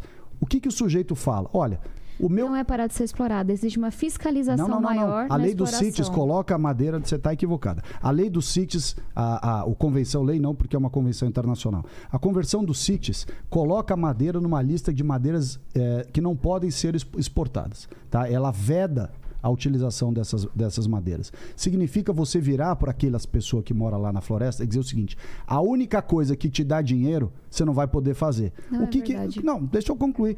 É, eu estou te respondendo tecnicamente. Se você tiver um argumento técnico, você pode me trazer. Mas é técnico, não narrativa. A, a lista dos sítios proíbe de exportar, proíbe de negociar, inclusive, essas madeiras. Então, o que, que acontece na prática? O produtor, aquele que tem o manejo florestal e que faz com que ele ganhe dinheiro com isso e, consequentemente, mantenha todo o resto daquelas áreas, ele fica sem renda. Aí o que, que vai acontecer com ele? O que aconteceu nos governos do PT. Você asfixia o morador da Amazônia de tal forma que ele vai fazer o que der, o que aparecer pela frente para sobreviver. Porque o cara não vai morrer de fome, ele não vai ver o filho não ter medicamento, ele não vai ver a família não ter comida, não ter uma casa, não ter uma, uma um- determinada qualidade de vida, só porque a moça lá de não sei aonde quer colocar de qualquer jeito todas as espécies valiosas da Amazônia na lista das CITES. Não é essa a maneira de fazer. Você, ti- você tem uma metodologia para fazer manejo florestal e que permite que essas pessoas sobrevivam dignidade, com a receita que eles oferem com esta atividade. Se você fala para eles, você não pode nada. Ó, você não pode IP, você não pode maçaranduba, você não pode, você não pode nada. Você só pode tirar madeira que o mercado não paga. O que, que acontece com essa pessoa? Morre de fome. Posso Se ela morre de fome, ela vai ser o quê? Grileiro, vai ser trabalhar em garimpo ilegal, vai trabalhar em qualquer outra coisa que seja permitido que ela tenha oportunidade de fazer. É um- é uma, uma lei de mercado. A principal diferença entre eu e, enfim, vários ambientalistas que eu admiro, respeito, é, por quem o Salles tem um grande desrespeito em sua fala, e vocês, é que a gente está olhando para frente, vocês estão olhando para trás. Eu tô olhando pra realidade. Vocês acham Vocês que a um única de maneira do Brasil se desenvolver é desmatando. Que a única maneira do Brasil se Isso não é desenvolver desmate, isso é manejo destruindo florestal. a Amazônia. E aí, aqui, eu me alio a uma ala, uma ala que é séria, que é responsável, que segue a lei do agro, que é muito crítica à sua gestão, inclusive, e isso você não explica, que é a seguinte, Explico olha, fácil. nós não precisamos derrubar a Amazônia para o Brasil se desenvolver. Isso não é derrubar Inclusive, eu tenho um projeto de lei que destina 15% do FAT, que é um fundo de apoio ao trabalhador, para que a gente possa incentivar a economia verde. O governo Bolsonaro foi um dos que mais destruiu a pesquisa nesse país. Tá na hora da gente entender, virar a chave, que o Brasil, ele ganha dinheiro, ele se desenvolve com a floresta em pé. Porque essa mentalidade de que tem que derrubar a árvore, tem que desmatar, para que a gente possa se desenvolver, talvez fizesse sentido 200 anos atrás. E eu acho que vocês erraram nesse- nessa questão. O que você defende é uma visão de 200 anos atrás. manejo a é visão de 200 anos hoje, atrás? a visão de hoje de que você mantém a floresta em pé e você a explora de outras formas, com economia verde, O que, com que é pesquisa. economia verde? Dá um é exemplo. Uma- uma forma, por explica aí a exemplo- economia verde. Vamos lá. A gente pode falar de energia, mas o que eu acho que faz mais sentido na, Na questão da Amazônia. Amazônia É, é, você falar de pesquisa. Você entrar para a floresta para entender quais são os medicamentos que estão lá em tantas plantas, árvores que não foram exploradas, que podem trazer muita riqueza para o Brasil. É você de fato entender aquela biodiversidade. Você entender todo o avanço tecnológico que está ali dentro. Se o Brasil olhasse para a Amazônia com essa inteligência de entender, tem muita espécie aqui que não está catalogada, tem muito conhecimento que não foi explorado, a gente veria que, por exemplo, tem muito investimento que pode vir da área de saúde, de da área de farmácia, que não acontece. Porque, entre outras coisas, é um que governo que não valoriza a pesquisa, é um governo que é extremamente violento e aumentou muito a Mas essa violência na Amazônia. existia antes do Bolsonaro ou, ou não? Qual Essa foi a riqueza que essa sua ideia trouxe antes do Bolsonaro para a Amazônia? Só para eu saber. Ó, só para deixar muito claro, Conta eu um estou no exemplo. meu primeiro mandato. Não, não, mas então isso- cabe é a mim essa, justificar o que essa tese Tá, da, já Tabata, vou, deixa não fica de pé. E eu vou te Claro explicar que por quê. fica de pé. eu Então vou vamos explicar falar- para você por que que não fica de pé. Já Acho te que tem três pontos principais. Primeira coisa, a gente tem dois fundos, o Fundo Amazônia e o Fundo Clima, com bilhões de reais parados por todo o desmantelamento que ele fez enquanto estava Não lá. foi, foi a Ou Noruega seja, o Brasil está numa pela sua atuação, né? Vamos Não, ser bem pela, sinceros e pelos honestos esquemas aqui. de dar grana para Então- ONG que não fazia nada. Por isso que, Não, por isso é que a por causa gente da sua É, atuação. não é verdade não. Então a gente tem um mundo que está olhando para a questão ambiental, que vê um potencial enorme no Brasil e que está disposto a pagar dinheiro para a gente, que pode inclusive ser transferido para essa população mais vulnerável para manter a floresta de pé. Tem país que vai ter que pagar para fazer a transição climática, para poder se adaptar. O Brasil não é esse país. O Brasil é um país que recebe dinheiro para manter a floresta de Quanto Quanta gente recebeu segunda até agora, coisa, nesses 15 segunda anos de coisa acordo que a gente clima? poderia fazer é olhar justamente com esse olhar inteligente de entender que não é derrubando a floresta, não é acabando com a Amazônia que a gente vai se desenvolver, é trazendo Isso é pesquisa. frase de efeito. É, Isso é frase é de fazendo efeito. pesquisa, é você investindo em inteligência. E tem uma terceira coisa que eu volto a fazer. O governo Bolsonaro, o Salles, essa turma toda se esconde por trás do sofrimento do povo para esconder o crime que está acontecendo. Tem, o governo crime- Bolsonaro o atrasou a vacinação em um Ah, mês e tá meio. fa- já virou vacinação? Atrasou a vacinação em um ano e meio, porque em um mês e meio, porque tinha gente querendo ganhar dinheiro. O que parece, com todos os indícios que a gente tem de corrupção, é que vocês passaram a boiada, como você falou, e, e foi uma coisa tão triste. Você É. Exato. falou que era para usar a pandemia para passar a boiada, para Deixar imprensa para destruir o nos, eh, aparato legal. Então tudo. vocês fizeram com que fosse muito mais fácil desmatar, com que Imagina. fosse muito mais fácil cometer o crime. E aí o que vocês falam? Não, nós estamos fazendo isso para proteger a pessoa mais pobre. Não é. Quantos vocês fazem isso para proteger o do- crime, para tá proteger falando? os poderosos, para proteger as pessoas Então, que estão lá para fazer as piores coisas. Responde. Se Quanto vocês de fato recebeu de crédito de tivessem olhando para esses mais vulneráveis, vocês levavam um projeto, vocês tinham uma inteligência. Tá, tá. Uma vocês... pergunta objetiva. Quanto o Brasil coi- de crédito Vou te fazer uma pergunta. Não, não você a fala tanto. Deixa eu só terminar minha fala, porque eu, eu entendo o seu É você- desespero. você eme- você eu estaria 15 extremamente angustiada e no seu lugar. nenhum. Eu estaria, inclusive, com medo de ser presa. Mas, graças a Eu Deus, não eu tenho um mandato nada, extremamente limpo.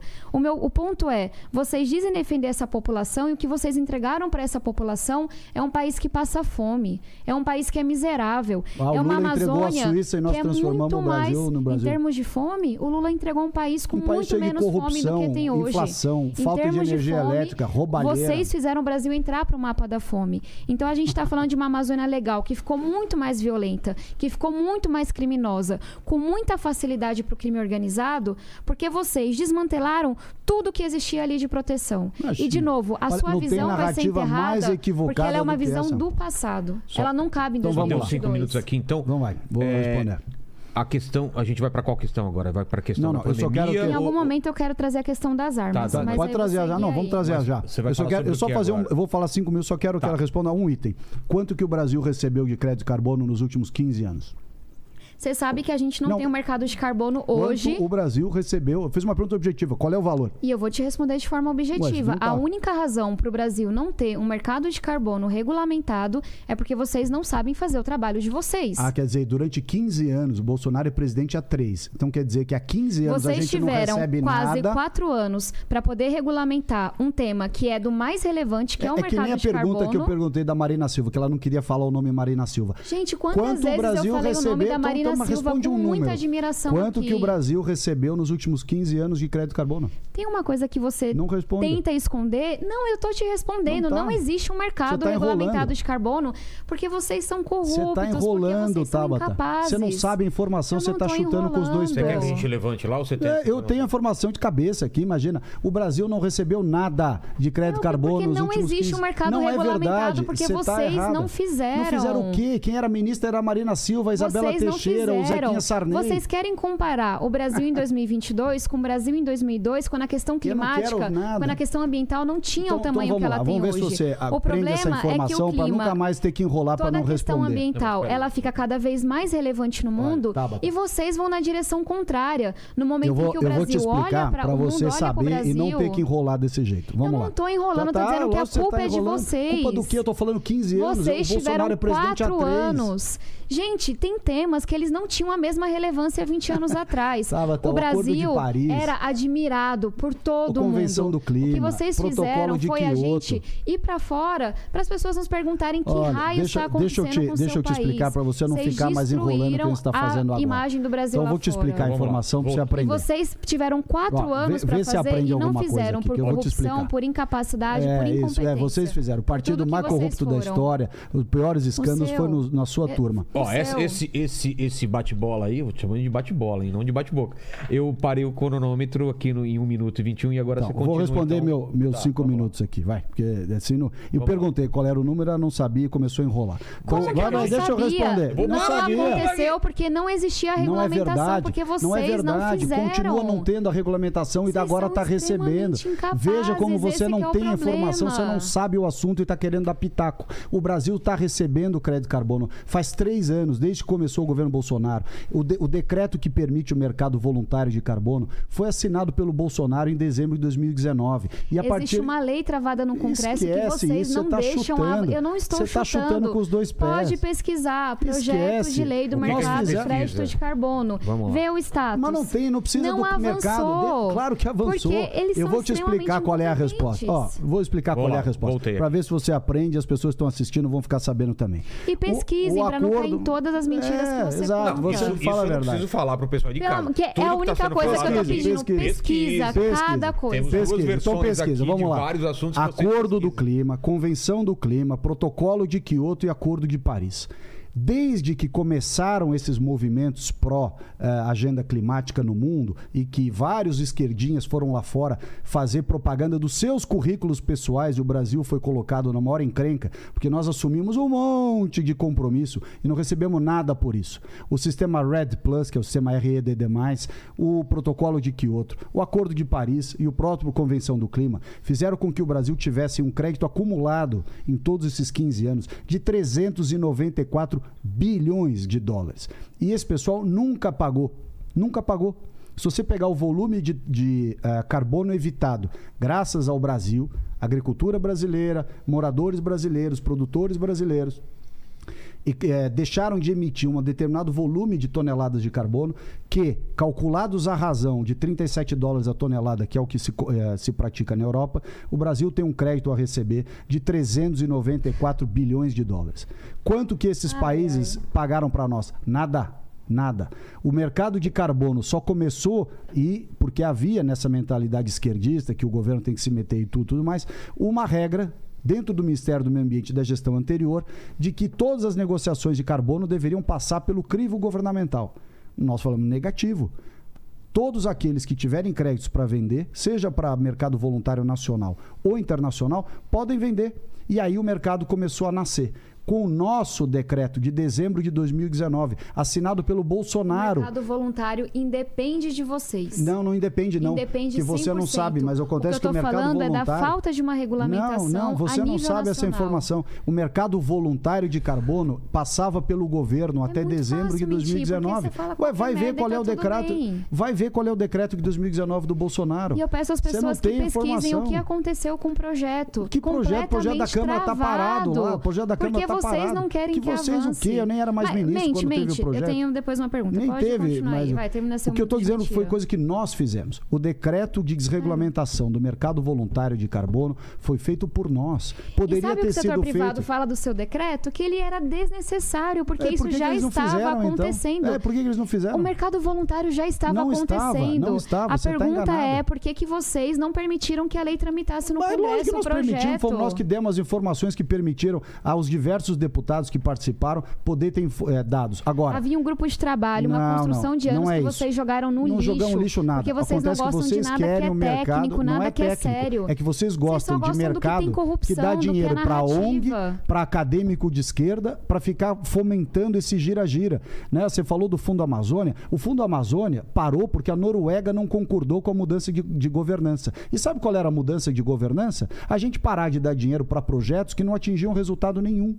Nós fizemos um levantamento dos projetos e tinha um monte de ONG, um monte de bonitinho O aí. fundo travou que- porque não há nenhuma confiança o na gestão ambiental desse governo. Porque o fundo travou O porque a tá Noruega uma queria dar dinheiro para as ONGs que estão acostumadas a navegar na Noruega, só que em território brasileiro. E o governo Bolsonaro. uma falácia, não, mais não é falácia, essa é a realidade. É, gente, essa é a realidade. Deus. Quando nós quisemos melhorar a governança do Fundo Amazônia, o pessoal falou: não, não, não. Ou continua como está. Vocês queriam tirar toda a democracia Não tem que democracia democracia, o democracia elegeu o Bolsonaro, é ele que é o presidente, não é o Che Guevara, Ele foi eleito não é o presidente, Lula, graças não a é Deus, não um ninguém. ditador. É, então, Ainda assim, ele exato. precisa ouvir as pessoas. Mas ele na ouve. construção. Agora não quer dizer que você Ah, precisa não, não ouve. concordar. Uma coisa é ouvir, outra coisa é ter que Graças concordar. a Deus, ele não é ditador. É, ele foi então, eleito ele- presidente. Ele não é ditador a mesmo. Noruega Quem quer ser ditador perdeu é a Lula. confiança Esse sim quer ser porque ditador. vocês tiraram toda a não, não. A democracia Noruega, que a existia na Noruega gestão quis do fundo. retalhar o governo. Vocês queriam usar o dinheiro do mostramos jeito que eles usavam o dinheiro para dar cala-boca em ONG em torno dos projetos questão Noruega? na Amazônia. Qual que é a o que questão aconteceu foi o seguinte, é simples. Nós pegamos o Fundo Amazônia, fizemos um levantamento da efetividade dos recursos. Primeiro, para começar, que perto do que o Brasil tem a receber, né, nós temos os 394 bilhões de dólares, que dá um trilhão e meio de Essa reais. foi uma conta que eles inventaram. Não, não é Isso não conta está escrito inventaram. em Vou te, vou te ensinar a conta. Não está escrito Você pega o volume de canto nenhum. toneladas de carbono que o Brasil evitou, que está registrado da UNFCCC. Então, que é o órgão da Me ONU diz de o tratado que foi assinado por todos esses países dizendo que o Brasil ia receber esse dinheiro. Desculpa, tá dito lá, é a regra da UNFC, é, UNFCCC. Eles, ah, o braço da a ONU. única coisa que vocês fizeram foi impedir que o, o Não, Brasil não, não é recebesse bilhões de reais de Imagina, outros você tá países enganada. e travar o dinheiro nós que estava no nosso país de quanto. combate ao Não é verdade, olha só. Nós mostramos quanto era o nosso.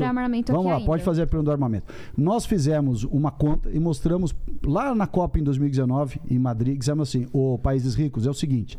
Vocês ficam com esse lero-lero faz 15 anos e não pagam o que vocês prometem. Vocês prometeram protocolo de Quioto, o Brasil morreu na praia com 250 milhões de toneladas, que dá quase 9 bilhões de dólares. Que vocês não compraram. Vocês negociaram Quioto, não, não pagaram. Vocês negociaram Convenção do Clima, não pagaram. Vocês negociaram o, o sistema Red, não estão pagando. E vocês negociaram Paris, que era para dar 100 bi de dólar por ano aos países em desenvolvimento a partir de 2020 e também não estão pagando. Então, antes que vocês venham dar pitaco no nosso país de novo, paguem o que está em aberto. Deixa eu concluir. Quanto que está em aberto? Nós pegamos os dados da UN UNFCCC. Não é dado do governo Bolsonaro, não. É dado da ONU. Que eu não gosto da ONU, mas é verdade. O dado está lá.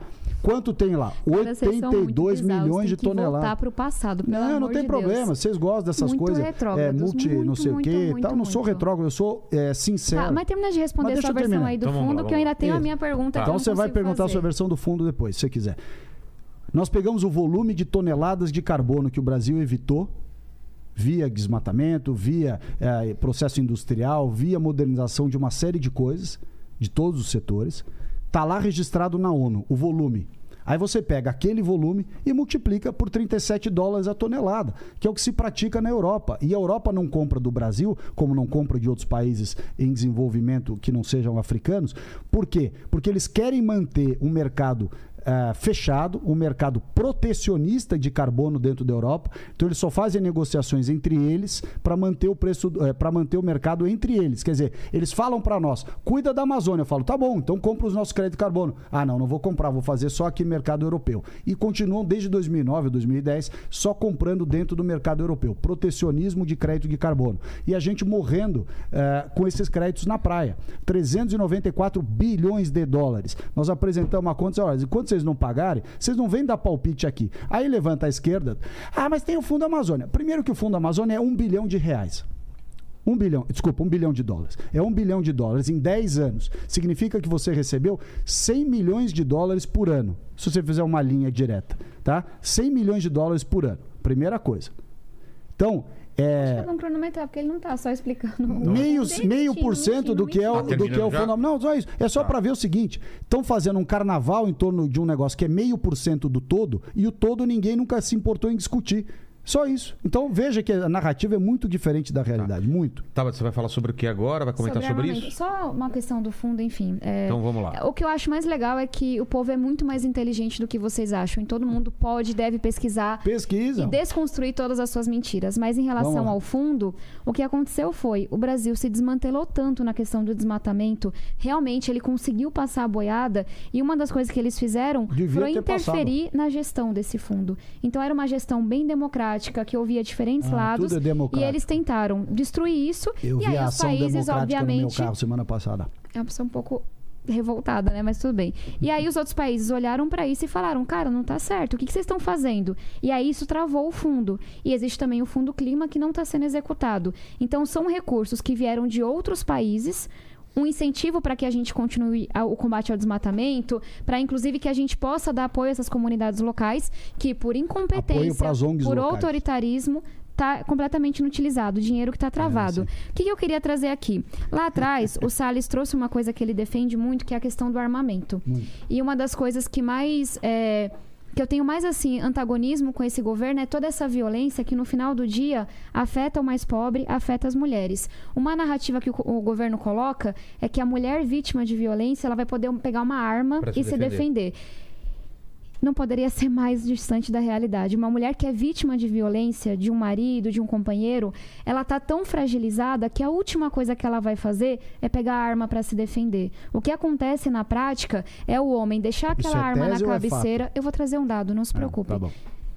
Eu sou uma pessoa que se prepara bastante Então e que não sai vamos- mentindo por aí. Vamos ver. Então, o que esse homem vai fazer é deixar essa arma no travesseiro, embaixo, deixar ali na mesa na hora do jantar, para intimidar essa mulher que está sendo abusada, para intimidar essa mulher que já está com medo. Qual que é o resultado concreto? Ele falou que tem mais mulheres se defendendo. Queria que ele trouxesse um dado, porque esse dado não existe. Agora, o dado que existe é, no último período, com toda essa legaliza, essa libera geral de arma que a gente está vendo, o que, que justifica que um cidadão de bem tenha 300 30 armas? O que, que justifica que alguém que é um caçador, que alguém que é um atirador, que é o que esse governo permitiu e defende, tenha 30 armas? Sabe, isso é muito absurdo. Então aumentou a circulação de armas e aí o Mas por dado que que, que é eu absurdo? tenho, o dado que eu tenho é que aumentou o número de feminicídios de mulheres sendo assassinadas por companheiros, ex-companheiros e por aí vai, com armas de fogo. Ou seja, não tem dados de mulher se defendendo porque isso não existe. Essa mulher ela está fragilizada. Você tá o que existe é equivocado. dado de mulher que agora está sendo mais assassinada por arma de fogo porque vocês Mas que permitiram dado que isso é esse que acontecesse. mulher tá... Eu vou pegar aqui é o dado certinho. Fala o dado. De onde é? Eu só vou terminar vou e aí aqui eu pego. que eu. É, outra coisa que é importante dizer. seu 500 o que o governo deputado. trouxe, que ele levantou ali, né? Um. Achei tão Você bonito. falou que era toda a base do governo, tinha um caso. Não, Salles. Um único, e era de um senador, não Eu falei que as pessoas mais próximas ao governo, os líderes do Centrão, Mas têm entre um caso. 300 e 500 milhões. Ele leu alguns porque Você o povo é um caso. inteligente e pode pesquisar. Então tá. Não e se não era nem preocupe. 500 milhões, é 460, mas tudo bem. Porque Vamos agora, né, 40 milhões de reais a menos, então assim, Ué. vocês não são corruptos. Não, não Faça sou rir, né? O governo é o PT que Só é corrupto. Tá. para talvez aqui uns 15 segundinhos a mais. Então, o que ele faz, que é defender esse, esse libera geral de armas, na prática está aumentando a violência. Ele adora os Estados Unidos, né? Bolsonarista sempre fala dos Estados Unidos. Tem um levantamento que mostrou que nos estados americanos com maior circulação de armas, existe mais violência e mais homicídios. Em estados americanos com menor circulação de armas, existe menos homicídio. E aí, aqui no Brasil, que é importante dizer também, a gente já vem numa rota, antes do governo Bolsonaro, de queda de homicídio. Inclusive porque tem estados com políticas de segurança bem robustas, Espírito Santo, Pernambuco, São Paulo. O local em que eles Ah, São Paulo tá boa a permitiram segurança?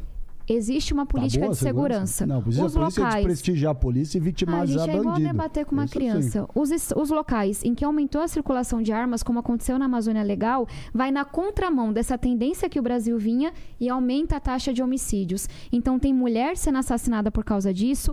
Teve um caso recentemente que foi da maior tristeza. Um menino de 8 anos que assassinou o cunhado porque a arma estava atrás. O lutador de jiu-jitsu que foi assassinado porque tinha um policial que não estava em serviço, também armado. E a gente vê a banalização desses casos, a violência contra a mulher. E eu vou terminar dizendo uma coisa. Teve um Eles pai são super a favor da um liberação bandido. de Esse armas vale. para os caçadores, atiradores, colecionadores. O que eu achei mais interessante, assim, de, de bizarro mesmo, é que tem uma pessoa ligada ao PCC, com passagem pela polícia, que usou esse CAC que eles defendem e conseguiu um fuzil, um revólver, uma pistola, várias armas. Ou seja, não é só no mercado ilegal, Ah, mas não. se ele fraudou tem o sistema, gente, é fraude. Ele não Agora, fraudou, o PCC vocês não é fazem ligado à nenhuma esquerda, fiscalização. desculpa. O então, PCC pra- e esquerda, tudo a ver, Terminou a revolta? sabe. Posso fazer a Não, Pode pergunta? fazer a pergunta. A política Só não que esconde você- que o PCC é ligado à esquerda. Isso você não pode esconder. A política de liberação de armas que você defende, na prática, está fazendo com que mais mulheres sejam assassinadas em feminicídio, com que o PCC e o crime organizado da tenha esquerda. mais acesso a armas e com que mais crimes violentos que poderiam ser evitados, como o desse menino que assassinou meu cunhado, como do lutador de jiu-jitsu que foi assassinado, possam acontecer. Porque vocês fizeram liberação geral sem nenhum controle, sem nenhuma fiscalização. Não é verdade. uma política O de sistema morte. brasileiro e é é essa muito política que você controlado, é- defende. não é verdade. E aí, na hora que você O quiser, eu trago sistema aqui o das brasileiro é muito controlado, é muito difícil você ah, comprar uma o arma. cara do PCC com Ué, passagem cara- conseguiu? Ué, conseguiu porque ele fraudou o sistema. Ele não fraudou. Agora, lógico que fraudou Ele o não sistema. fraudou. Lógico que fraudou, Conseguiu deu endereço vocês errado, deu uma série de não coisas. fazem a menor fiscalização. Não é verdade. Quem E faz a aqui, ó, fiscalização é o poder público. Quer que eu traga só os dados? Vamos lá, Tabata, Então, quando a gente tempo, fala então do, do feminicídio é, dentro de casa por armas de fogo, aumentou de 19% em 2014 para 26% em 2019, Que dá- de onde é que esse foi dado quando começou.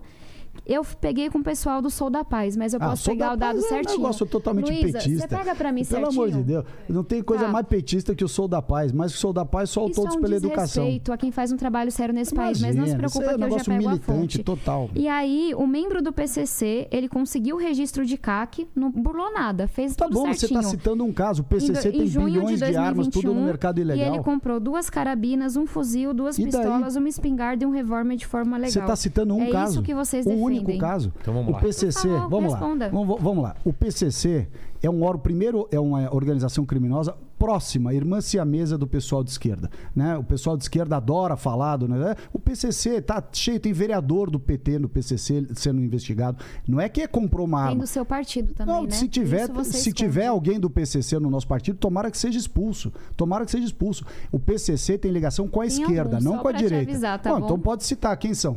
Fala os nomes aí que eu vou ser o primeiro Vamos a lá, cobrar. eu que moro na periferia, vou sair falando nome de gente do PCC? Ah, você não não, conhece a nenhum, realidade. só é narrativa. Não se preocupa, Salles. Mas se Todos tiver, os olha, casos a gente caminha cita pra que eu acho que tem que ser preso.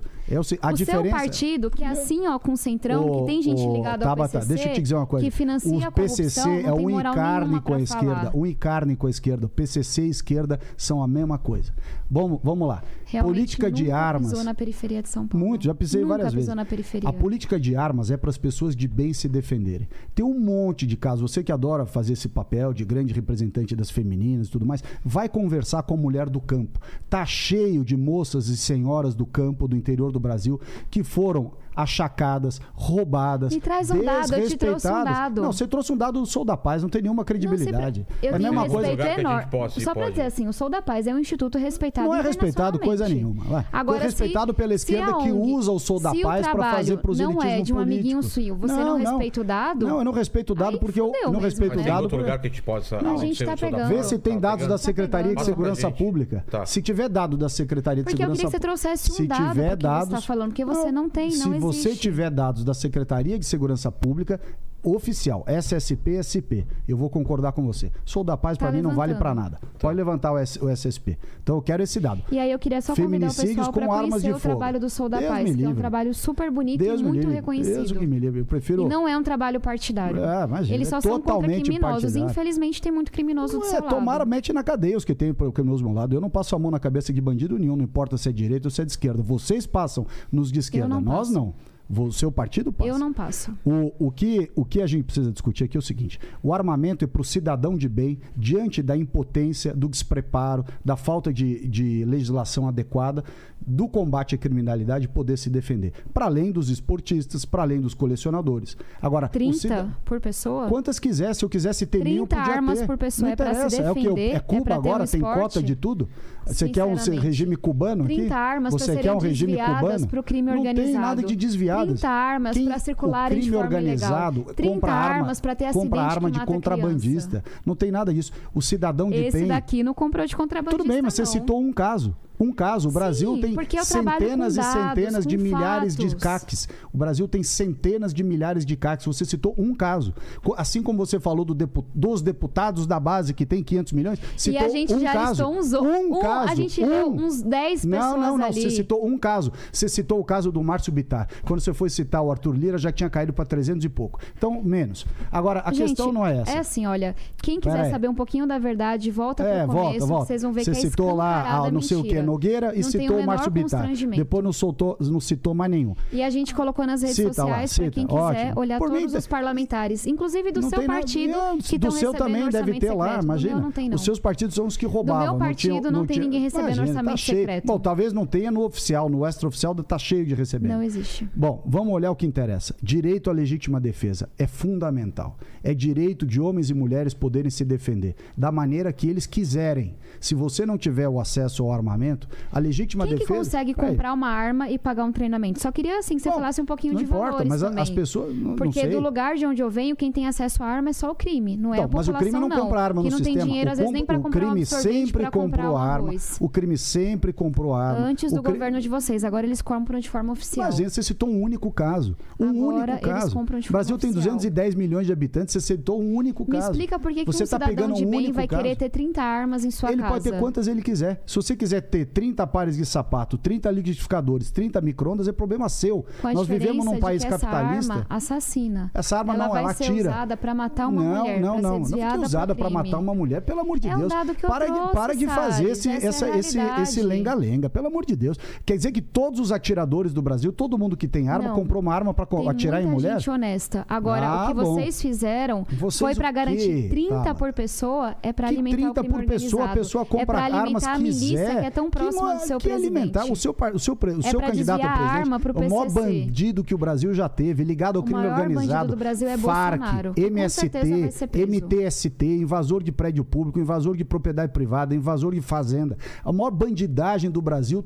é, permeia Sabe, a esquerda há décadas. Aí. Permeia a esquerda há décadas. Vocês estão sendo permeados pela esquerda pela os mais esquerda. pobres para esconder sei, mais poderosos criminosos que a vocês gente não usa mais pobre. A gente quer que o mais que pobre é vá progredir de vida beneficia dessa liberação a gente quer que armas. O, a gente quer que os mais pobres progridam de vida pelo seu trabalho, pelo uma seu arma. esforço. Não, a arma é uma milhões de pessoas passando fome e a arma e que, que é o que a pessoa a vai comprar. Não importa, a pessoa que tiver dinheiro compra o que ela quiser. Se ela quiser comprar arma. Ué, vocês defendem que o cara compre cocaína, maconha, esse monte de coisa? Que ah, vocês não defendem cocaína, é, não. É, regularização, é, legalização das drogas? Legalização a da esquerda, cocaína, isso é bandeira não. da esquerda. Legalização das drogas. Vocês defendem aborto. Vão falar de que a gente defende comprar arma? Pelo amor de Deus. O que eu tô... Vocês defendem aborto, Cara, é, é vocês defendem legalização das assim. drogas. Qual é a questão aqui? falar das é armas. É quem mora na periferia. Você é defende é aborto ou não? Responde... Essa é a minha pergunta para você. Eu você defendo defende... a legislação atual, eu não defendo a legalização irrestrita ah, do então, aborto. Então, você Já tá... falei sobre você isso Você está vendo como a esquerda... Mas você pode não defender, mas a esquerda defende. O... A esquerda defende. Por que, que, você, ao invés de ficar falando de outros assuntos, não, não você que foge do assunto. Estou respondendo. Te o negócio das armas, eu sou a minha comunidade. Tem gente sem dinheiro para comprar um pão. Vila Missionária, cidade Ademar. Então vamos lá. Tem gente sem dinheiro para comprar um pão. Tem Tem gente lugares. sem dinheiro para comprar um leite. Você realmente acha que essa pessoa vai conseguir comprar uma arma? Eu não Tem acho. um treinamento para se defender.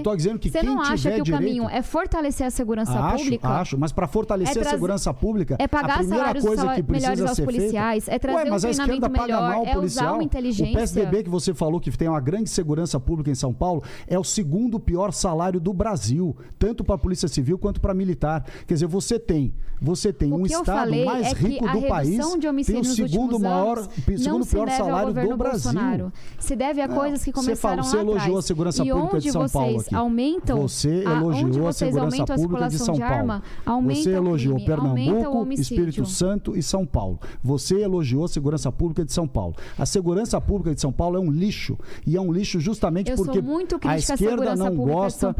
Você elogiou, você elogiou a segurança pública de São Paulo. É que existe um projeto de segurança pública. Você elogiou a segurança Segurança Pública de São Paulo. Não existe não nenhum tem desculpa, Não tem desculpa para o que você falou. Mas qual é você essa, a gente não vai sair dessa questão. Não, você você elogiou a segurança o pública de São Paulo. Mim, é a segurança pública o trabalhador de São Paulo é informal que recebe até um lamentável. salário mínimo que está se fudendo todos os dias. A criminalidade Ué, não é- aumentou. É, não é votando nos ladrões, desculpa. E o ponto é, a única coisa que ele, que o governo Bolsonaro tem para dizer para minha mãe que é uma recepcionista que pega todo dia ônibus, 5, 6 horas da manhã. O que eles querem é que minha mãe compre uma não, arma. Não, queremos. Eu minha mãe que... que... recebe dois salários mínimos, ou nossos vizinhos, um ou nossos só. tios. Ve veja só, o trabalho de vocês é você é garantir segurança mulheres, eu quero ver nas se você comunidades. É coerente nas suas posições. Eu quero ver se você é coerente. Você acabou de dizer que a sua mãe não quer comprar uma arma, é o direito dela Gente, não comprar uma arma. Gente, vamos falar da minha comunidade. Não, Quem não, tem dinheiro para comprar uma arma? Esquece a sua comunidade. Quem... Você citou o exemplo da sua Esquece mãe. Esquece a minha comunidade. a é principal razão pela qual é eu estou na política política é a minha não comunidade. é esse o argumento. Você São citou essas a sua pessoas mãe. que vocês não sua mãe não conhecem. quer comprar uma arma. É, é direito dela não comprar.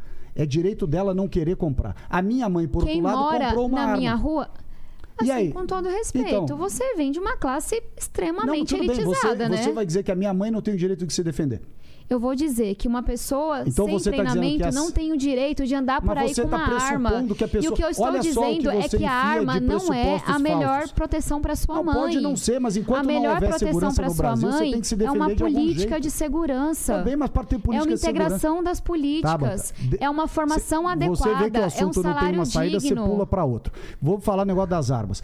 As senhoras Quem que do Brasil... tá fugindo todos os assuntos que eu trago aqui? Então vamos falar das Corrupção, armas. desmatamento, Não tô fugindo de armas. nada. O direito das Vocês mulheres se querem defender morar num país de o bang direito... bang. Não é bang bang, Vocês, não. por não terem a capacidade esquerda- de enfrentar o crime a organizado, esquerda gosta- de não terem a capacidade de ter uma estratégia do- de segurança, vocês A querem que o povo se arme. A periferia o não consegue, não pode se armar. Eu tô tentando Esquece. ver aqui o, o ponto dos dois. A, a Tabata tá falando que, que uma coisa não pode é, deixar de ser feita, é, é- é segurança pública. Lógico, mas ninguém tá Mas dizendo isso, isso. isso, são duas coisas separadas. Eu tô vendo que os dois estão concordando no mesmo Nós- ponto. nós estamos Qual é concordando com a segurança Qual foi pública. a Qual é o ponto estratégia de divergente? segurança pública do governo Bolsonaro? O que, que o governo Bolsonaro fez contra o PCC? Vamos lá. Contra o crime organizado? Primeiro, primeiro ano de governo, o governo Bolsonaro tirou todos os caras do PCC daqui de São Paulo que não consegue garantir a incomunicabilidade do preso e levou os presos do PCC de São Paulo para presídio federal. Segundo, o governo federal propôs uma série de mudanças nas legislações para endurecer o crime, né, principalmente os crimes hediondos e tudo mais. Foi o governo federal. O governo. Peraí. Você perguntou, Aí eu a respondendo. mentir, aí, não tô obviamente, eu mentindo. quero- preciso Não tô reagir. mentindo. O governo federal quer acabar com a saidinha de preso. Aliás, o governo federal e eu também quero. O governo federal e eu também quer acabar com a progressão de pena. O sujeito foi condenado a 10 anos, ele vai cumprir 10 anos até o fim. Isso você concorda? Você ou- concorda com o fim da progressão de pena? Eu, eu Sim concordo. Eu, enfim, nós votamos um projeto de segurança que foi, inclusive, teve o meu voto positivo há dois anos atrás, que acabou com a saidinha para quem comete crime hediondo. Não, saidinha foi o governo mundo. federal, foi Não, o acaba com a Congresso. saidinha pra todo Mas mundo. É porque tudo que ele traz tem coisas que foi o Congresso que lutou. Foi, Mas não foi, apoio do o governo governo. federal não fez nada. Claro que fez, Tabata. Na- qual foi a pauta de educação do governo federal? Libera homeschooling. Tem 7 mil famílias. Qual foi a pauta do governo federal para a pauta de segurança? Libera a arma. Não, Isso não aqui é não é um pauta de jeito faroeste. Nenhum. Isso daqui não As é um maiores bang bang. quantidades de apreensão de arma ilegal e droga ilegal da história do Brasil tem acontecido nos últimos dois anos O que eu no sei é governo. que utilizaram um, um avião oficial para transportar droga para fora. Não. Isso vocês não Desculpa, falam. Isso é, isso, é, isso é de uma leviandade Aí era um petista falar. também, não, né? Não, era um Aí era vai um dizer que o corrupto. piloto era petista não, e vai era um sargento ia da aeronáutica corrupto que estava envolvido com o crime internacional de tráfico de drogas e que está punido. Está preso, inclusive. Ué, O eu meu não tô, você acha ponto- que eu vou defender o sargento Qual é o traficante? ponto em relação ao armamento, então, pra gente discutir aqui? É que é uma, é uma defesa de uma política elitista, de quem não conhece a realidade, que está favorecendo o crime organizado, que está favorecendo o feminicídio, e é uma resposta muito fácil de ser dada por alguém que mora nos jardins. Mas não é uma resposta sequer possível para quem mora numa ocupação, para quem não recebe um salário mínimo, para quem está se matando para ir atrás do seu pão e não, não tem dinheiro para comprar uma arma, Então, eu vou te não tem a dizer, menor é a condições de receber um treinamento Não é e se sente arma, obviamente. completamente desamparado. A solução para Porque a sensação de é- criminalidade só fez piorar nos últimos anos. Vamos lá. Vamos lá. Pra gente não rotular as coisas, não transformar fatos. Ah, então agora entendi um ponto da Tabata que ela acha que o, a- a- o crescimento da distribuição de armas, da compra de armas, está aumentando a violência. E você. Eu não tenho ainda dados para o Brasil Tá. disso. O que eu tenho é, na região da Amazônia Legal, onde aumentou mais a circulação de armas, aumentou as taxas de homicídio e a criminalização. E, e os crimes, etc. Mas peraí, peraí. Aí o outro Vamos dado que eu discutir tenho ponto é por ponto. Tá. Que que aumentou, aumentou a taxa de feminicídio de armas na Amazônia? e que tem muito desvio para o PCC e companhia. Tá. Então, na hora que eles Vamos cortar o Então, vamos assunto, lá. senão a gente não consegue discutir. Na hora- Você começa num assunto é. e vai até outro. Vamos, vamos fatiar o É assunto. que tá Então, tudo armas junto. na E Amazônia. tudo Peraí. consequência da armas política na que vocês defendem. Armas na Amazônia. Armas na Amazônia. A fronteira amazônica, com o Peru, com Bolívia, a fronteira amazônica como um todo, vem sendo há décadas um grande fluxo de drogas, armas, é, gari- é, ouro que é Por extraído que, que ilegalmente. aumentou durante o governo de vocês? Espera um pouquinho, você fez uma afirmação, eu estou Aumentou. respondendo. Então a origem responda. do problema. A origem do problema é a seguinte: nós somos vizinhos dos maiores produtores de cocaína do planeta. Ali é o grande, grande eh, trânsito de armas e drogas na fronteira seca brasileira, é no- na fronteira da Amazônia. tirando aqui a tríplice fronteira ah, no Paraguai, Argentina e, o- e o Brasil. Ou seja, ali é um local de extrema violência desse pessoal que está na fronteira e entra para cá trazendo armas, trazendo uma série de contrabandos e leva ah, dinheiro, leva, enfim, traz arma e droga para cá e leva, por exemplo, diamante, ouro, coisas que E são você sabe contrabandeadas que para onde fora. acontece o garimpo ilegal é onde tem aumenta a violência quando isso acontece? Não, você já está porque aí misturando não tem a garimpo ver. legal. Não, é com- porque você com- vem com, com uma narrativa só. armas. Tem Eu um problema do narcotráfico, mas tem um problema também É, do quem- aumento do mas quem desmatamento traz arma ilegal, dentro do Brasil- aumento do garimpo ilegal que Quem aumentou traz a armas insegurança. para dentro, arma ilegal para dentro do Brasil é o eh, narcotráfico de drogas e de e armas na agora nem precisam mais, porque vocês estão permitindo que o PCC compre Você arma. está falando de um caso, veja como você fica sem Eu credibilidade. tô falando de um Você caso um que é e simbólico que do que tá arma pro acontecendo. Veja que absurdo. Tem você tá levantamentos que mostram que um quando você aumenta a circulação de armas, uma parte considerável disso é desviada para o crime. E aí, porque é muito simbólico, eu fiz questão de mencionar um caso, um caso. de alguém que sequer foi desvio, foi compra direta. Mas o Não importa, concreto é, tá estatística um é, se aumenta a circulação Desculpa, de armas, de Janeiro, uma parte Tabata, considerável vai para o crime organizado. Centenas de milhares de fuzis, fuzis perdão, contrabandeados para o tráfico de drogas no Rio de Janeiro. Centenas de milhares. Há Você décadas. realmente acha que esse libera geral, que permite que uma única pessoa compre 30 você- você armas, não tá um contribui para o crime coerente. organizado? Você pegou Só me um responde, você acha desse- que não? Você acha que são duas coisas isoladas? Completamente. Você permite que as pessoas tenham até 30 Completamente, armas. completamente. Você aumenta muito Hoje- o armamento da população. Olha, e você acha que não tem nenhum desvio? Hoje, não, pode ter Ah, desvio, você mora como na tem ilha da desvio fantasia. É que eu Pode moro num lugar em desvio. que essas narrativas inconsequentes, elas custam vidas. Então, a narrativa inconsequente. Acho que é por isso que a coisa é mais concreta para mim. A narrativa inconsequente foi a que a esquerda criou. A esquerda vem há anos e há anos vitimizando o bandido, dizendo que bandido é vítima do processo social, o cara que matou o menino, o outro que matou a mulher. Ontem tem uma notícia, ontem, tá hoje no jornal, de um senhor, de um, um cara, deve ter um pouco mais que a minha idade, 50 e poucos anos, que foi morto na frente do filho. Por um bandido, que provavelmente no momento em que o cara for preso, aparece um monte de esquerdinha lá dizendo a polícia, a violência da polícia, eu não sei mais o que, eu sou da paz e tal. Muito bem. O que, que acontece na prática?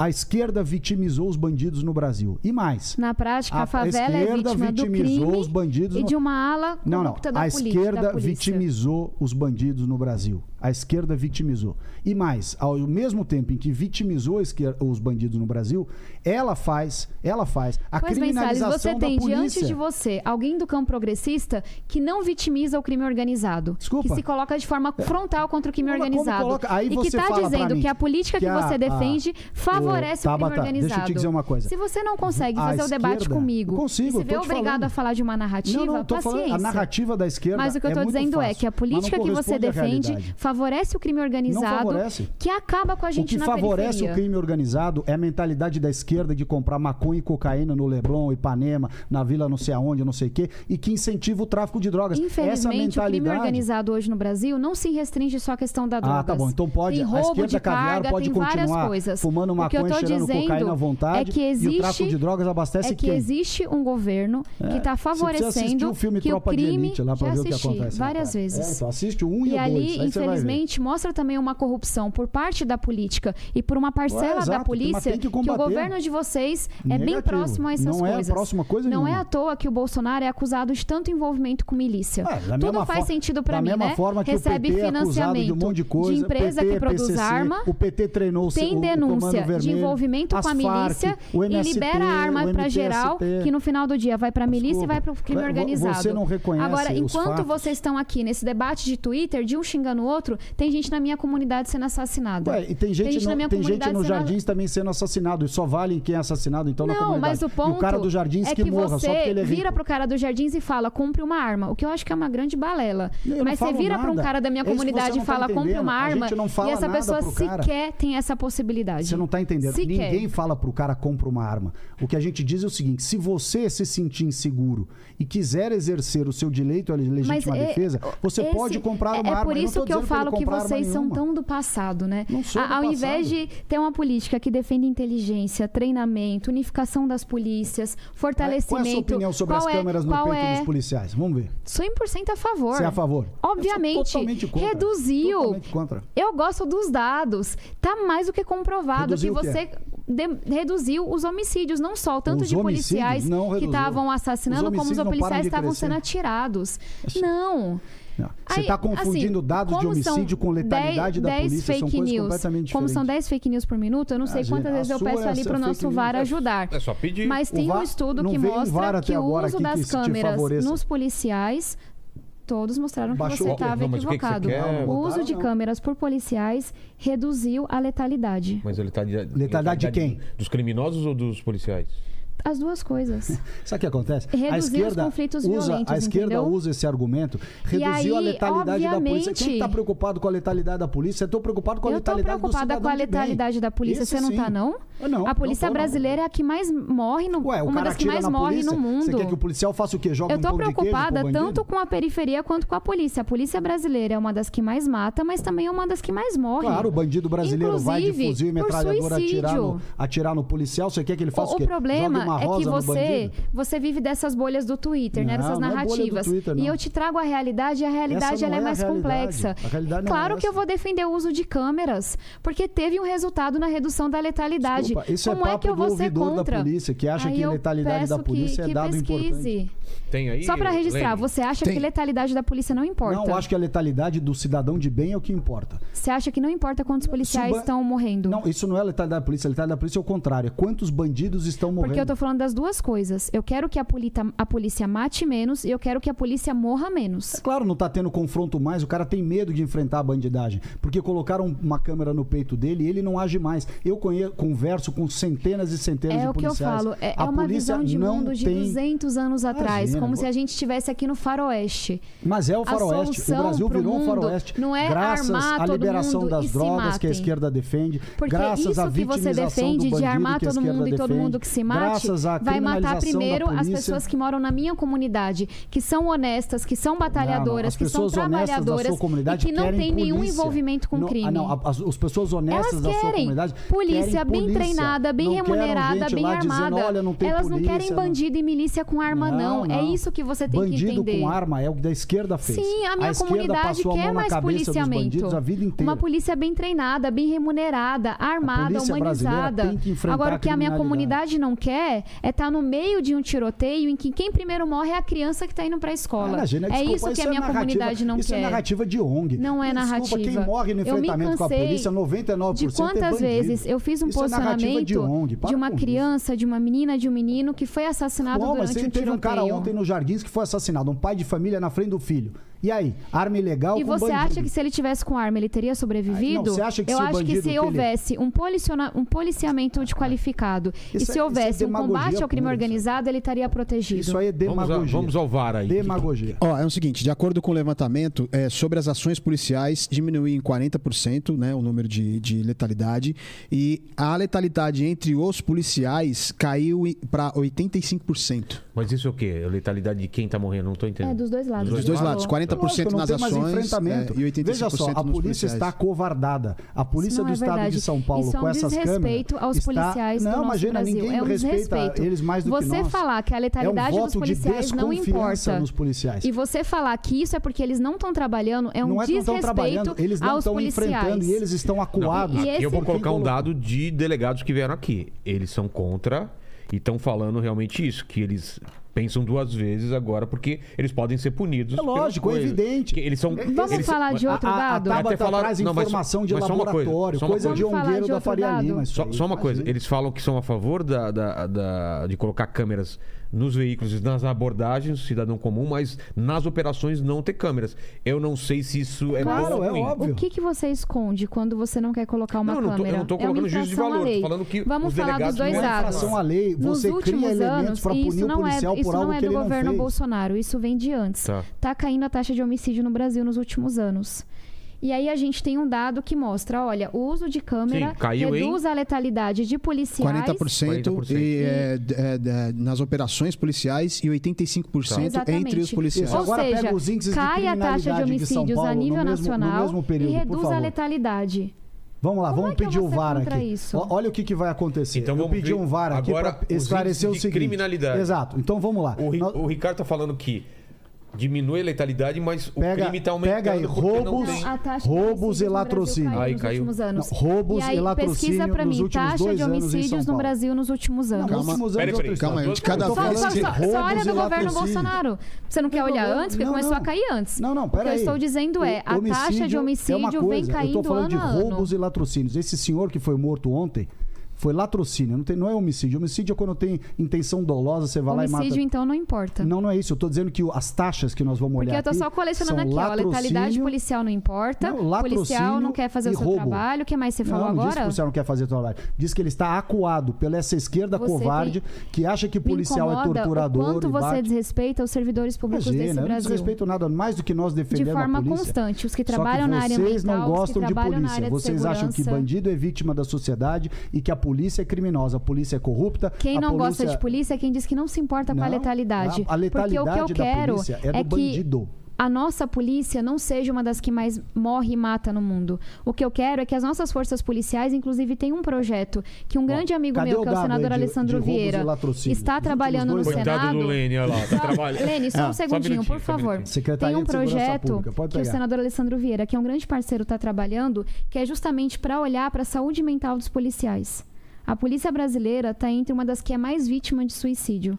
O que é mostra um é que essa política de segurança aqui, aqui ela é ruim para os dois pontos. É. E acho que talvez seja isso que ele não consiga entender. Ele está acostumado a debater com quem vai pelo outro extremo, com quem vai pela outra narrativa. Não está acostumado tá a debater equivocado. com quem aterriza, Mas com quem é fala aterriza, do concreto. Vocês estão equivocados. Vocês estão tendo uma visão. dados e eu estou equivocada. É você não consegue trazer um dado, dado para uma coisa que você está falando. Então vamos agora para o dado. Qual o dado que vocês pediram? É o roubos. O estado de São Paulo, furtos em São Paulo aumentou em 36,7%. Olha lá o resultado aí relação mais, mais, eu disse que na periferia aí, aumentou a criminalidade. Que aí checa a questão do homicídio não, também, por favor. Não, não, é homicídio é outra história. Estamos falando mas de roubos saber, e latrocínio. Eu mas pedi eu uma pedi, informação. Ué, você pediu um VAR, eu, eu que estou pedindo agora. Que, Vamos que... lá, roubo latrocínio no estado de São Paulo nos últimos dois anos. Peraí, só um minutinho que eu estou pegando aqui. É, aumentou também. Oh, Quanto? Qual é o homicídio? 8%. É. E homicídio? Exatamente o que eu falei. Aumentou a criminalidade nas periferias. Sabe por quê?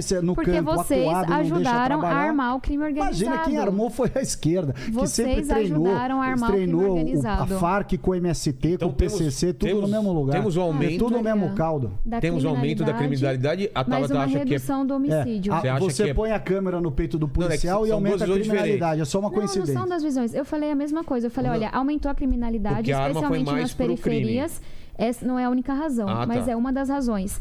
Mais uma coisa que o Brasil vem vendo já há muito tempo é a redução do homicídio.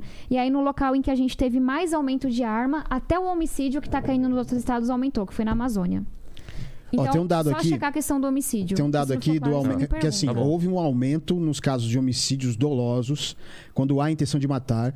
Só que, segundo a secretaria, ela afirma que demonstra, na sua maioria, a, é, a maioria em casos de brigas familiares. Tá. Né? Tem Por o conta das brigas familiares. O uso de arma dentro de casa aumentou. É. Isso eu falei Aí os dados de, de, roubos e furtos, aí eles aumentaram também. Quanto? É, o, de, o, de, o de furtos é 39%. Ah, que bom. E eu só não entendi por que, que você está orgulhoso não, com o aumento de roubos durante o governo Bolsonaro. Do PSDB, quem manda a segurança pública poderá... é o governo estadual. Mas o governo quem cuida nacional. da segurança pública é o governo sim, estadual. A mentalidade de esquerda do então, PSDB fez aumentar a criminalidade no estado de São Paulo. Não tem absolutamente nada é que vocês possam fazer a nível nacional. É, vocês só sabem crime, liberar então, armas. O crime porque federal é o combate é o crime ao crime organizado tem que ser uma política nacional. Desculpa, podemos, o crime podemos abrir para a questão é do... é fronteiriço. Quem cuida da segurança pública é o Estado. E o Estado de esquerda do PSDB enfraquece a polícia, enfraquece é uma responsabilidade nacional. E colocou o câmera no peito dos policiais e está deixando os policiais acuados. Reduziu Paga o segundo pior policiais. salário do Brasil, o Estado de São Paulo, porque PSDB esquerdista não gosta de de polícia. Esses caras nunca trataram bem a polícia no estado de São Paulo e continuam não tratando. É o, país, é o estado mais rico do Brasil, com o segundo pior salário, tanto na civil, quanto na militar, quanto na polícia técnico-científica. E só para deixar muito claro, dado que nós temos alguém aqui que não é muito afeito à verdade, que eu defendi aqui uma remuneração melhor para os policiais, tá. um treinamento, inclusive mais humanizado, que olhe para a questão da saúde mental. É Estou cansada de ver policial se matando por causa dessa isso política que a gente tem. Isso, isso é uma questão fundamental. Uma, uma visão mais de inteligência com a, com e estratégia. Porque o que fazem hoje. Deixa eu falar, pelo não, amor de Deus. Assim, eu câmera, entendo o seu encontro. Estou assuntos. falando, deixa eu olhar na, falar na câmera. É porque você fica assunto, irritadinho, não deixa eu terminar. Porque você tá com medo. E eu entendo Não isso. tô com medo, quero que você responda o negócio da câmera. Assim como o Você- Bolsonaro tá você com acha- medo. Eu não tô com medo eu de nada, mas defendo tá a câmera pelos Medo tem que ter os policiais. brasileiros dessa porque isso reduz a corrupta aí. letalidade. Mas eu não acho que essa é a solução única. Ah, defendo também uma remuneração melhor, defendo também um treinamento melhor e o uso de estratégia e inteligência. E aí eu faço um contraponto a essa visão moderna de segurança pública versus o que a gente tem no governo federal, que é o le- legaliza, libera geral de armas, 30 armas por pessoa, arma sendo desviada para o PCC, arma sendo utilizada para esquerda assassinar mulher. E vocês drogas. acham. E, e é muito esquerda engraçado porque ele não consegue to- debater comigo, Eu né? consigo, eu eu trago um dizendo. ponto a ele. Você tá a falando do esquerda, governo Eu não Bolsonaro. sei o que é esquerda, Ué, mas a eu tô falando de esquerda é coisa pa- muito eu, eu, específica. eu, o governo que você faz, é Eu tô partido que defendendo parte, a é minha visão progressista, porque eu acho que te convidaram para debater com a Tabata, não foi não, com é toda a esquerda do brasileira. Bolsonaro, eu não sou o governo Bolsonaro, eu sou o. Ricardo Salles. Mas eu por que, ele tá aí no seu peito? Eu achei que eu pudesse. Olha as cores da esquerda aí, a bandeira, tudo, não sei o quê. Agora, a pauta LGBT é só de esquerda? é não, isso não, que a você sua falou? bandeira vermelha ali, ó.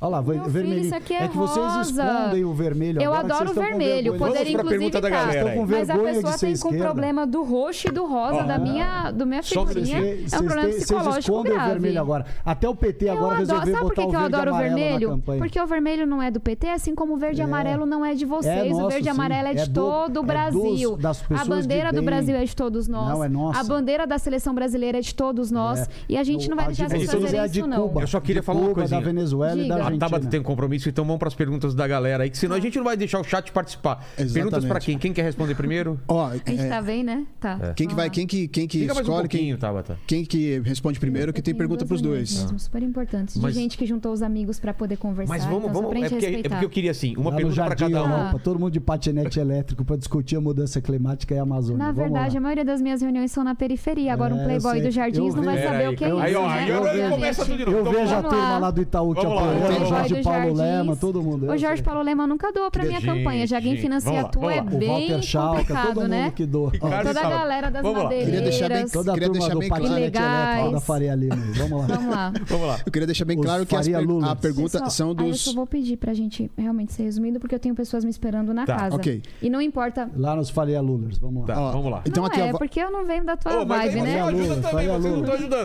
Vamos lá. Vou mandar pra. Tabata, tá? É pergunta, de- é pergunta é, que chegou aqui no chat, Mas é o como seguinte. tá o clima aí? O que, que o pessoal tá dividido? Tá dividido, tá bem dividido e tá Então bem vamos lá, polêmico. então pra Tabata. É, ó, a Tabata é o seguinte, ó. Manda o- a pergunta dos dois e depois ela E começa respondendo. encerra, né? É, e aí é, é a- a- o final você manda um Tá, e recado só pra deixar câmera. claro pra todo mundo, a gente combinou no É, comecinho que eu sairia às quatro e meia. Isso, independente isso. do que acontecesse, Isso. porque eu tenho Então um grupo de pessoas me esperando. Ó, o LCA, ele perguntou aqui pra Tabata, né, pra Tabata que houve uma. É, que ela usou o dinheiro do fundo eleitoral para contratar o próprio namorado. Não é verdade. E Mas aí pediu pra. rebato. É, pediu pra ir. Enfim, aí ele pediu pra você falar sobre isso. Tá bom, então vamos Tá lá. bom.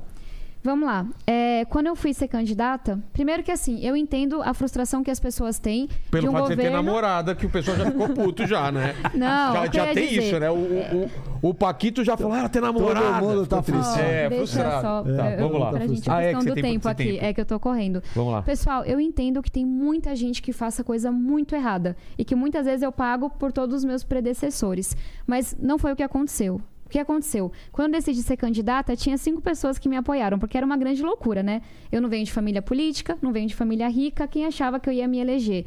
E o meu ex-namorado da época veio trabalhar comigo, ele tem formação na área, ele recebeu um salário que era de 5 mil por mês, foi reembolsado, tudo bem prestado contas e fez um trabalho que realmente me ajudou muito. E obviamente ninguém gosta de ficar falando de ex-namorado, Tá. né? Por razões pessoais. Exato. Mas eu tive quatro amigas da minha comunidade e meu ex-namorado que vieram trabalhar comigo. E quem financiou o salário dele, que foi muito razoável, era igual de todo mundo pela formação, foi realmente as doações que eu recebi. Não foi dinheiro privado, não foi dinheiro público, quero dizer. Foi um trabalho prestado, reconhecido pela justiça. E aí acho que é importante reconhecer que tem um machismo aí, né?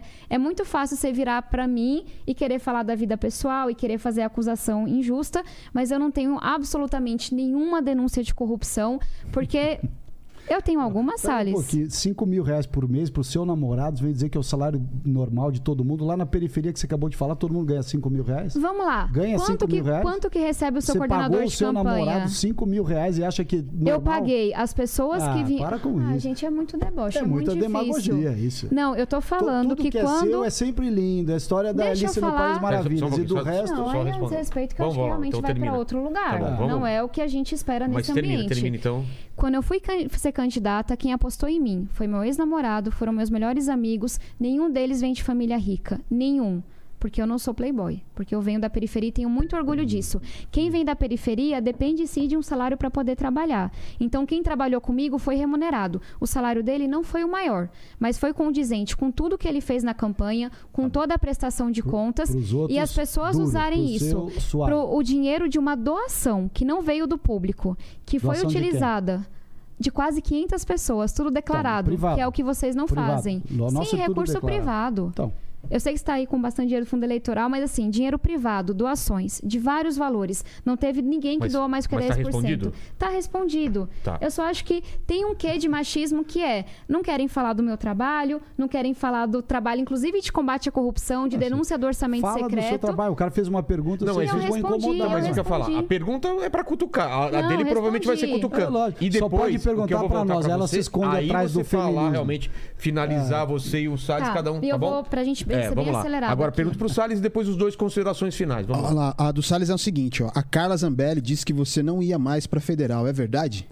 Não. Ai, gente, sério. É mentira da Carla Zambelli se ela falou isso. Eu não acho que ela tenha falado isso. Eu vou. Pra- eu sou candidato a deputado federal. Então escolhe uma aí, ó. Ela tá lá, Não, escolhe uma pro. tem- Cara, tem- Pode, pode ser uma mais pesada aí, mas vamos lá, escolhe Não, uma. uma pra cada um. A É que teve uma aqui que ele já se ela falou. isso, eu não sei se ela falou isso, mas se ela falou isso é mentira. Eu sou Tá. candidato a deputado federal, tanto Ah, quanto a é. Tabata Que mais e a que própria perguntaram? Pra, o, pra o Salles, teve uma outra pergunta sobre a fraude ambiental e a interceptação de tráfico de madeira ilegal. É que ele já Foi um falou assunto que já tinha falado. Mais alguma coisa que A ele não fraude Aí perguntaram, aí perguntaram o que houve com o motoboy do iFood. É, Nossa, Ah, então vamos lá. Essa vamos é uma delícia responder. Então vamos lá. Essa é uma delícia. A esquerda que se diz democrática, a esquerda. Mas reduzido Não, aí. a esquerda democrática foi lá e depredou os nossos carros. A esquerda democrática, que óbvio, faz tudo sempre muito certo, porque é evada de bons valores, né? Sempre muito é, é, chama, patriótica, né? E sempre muito pura, tudo maravilhoso. Foi lá e depredou os nossos carros. O carro da frente, onde estava o Marcão, e o carro de trás, onde estava a minha mulher. Aliás, essa mesma esquerda falou: não, foi o Salles que quebrou o seu próprio para-brisa. Quer dizer, veja bem,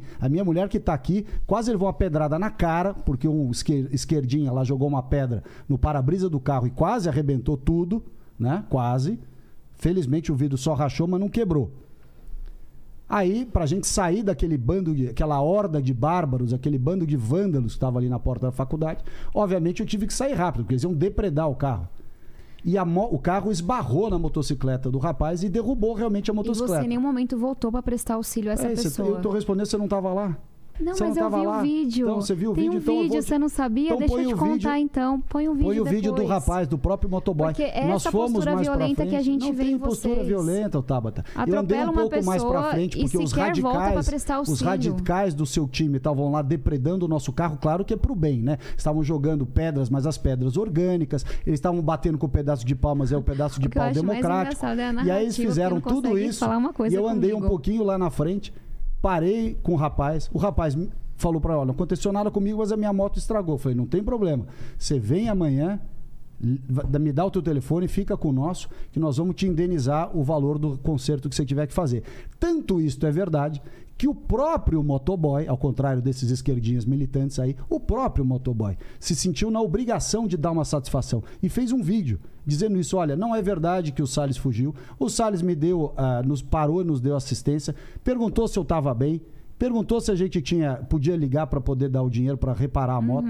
E ele foi e fez um vídeo, desculpa, Uhum. É, é um ele santo próprio fez um homem, vídeo. né? Não, não sou um santo, só que eu só Com não vou permitir que a esquerda, que a esquerda faça, não tem denúncia de corrupção nenhuma. Tem um bando de esquerdista que Você utilizando a máquina pública. na justiça. Mas Não essa re- tenho, só essa tenho um e pergunta- eu ganhei, Tabata. Mas o essa resto é pergunta inquérito. sobre o- Vai estudar direito para Você saber a diferença de va- processo para Você inquérito. sabia que a Carmen Lúcia abriu a investigação sobre você? A investigação autorizou um inquérito. Então, só eu era pra- ministro. só pra você o saber. inquérito na polícia não você tem processo.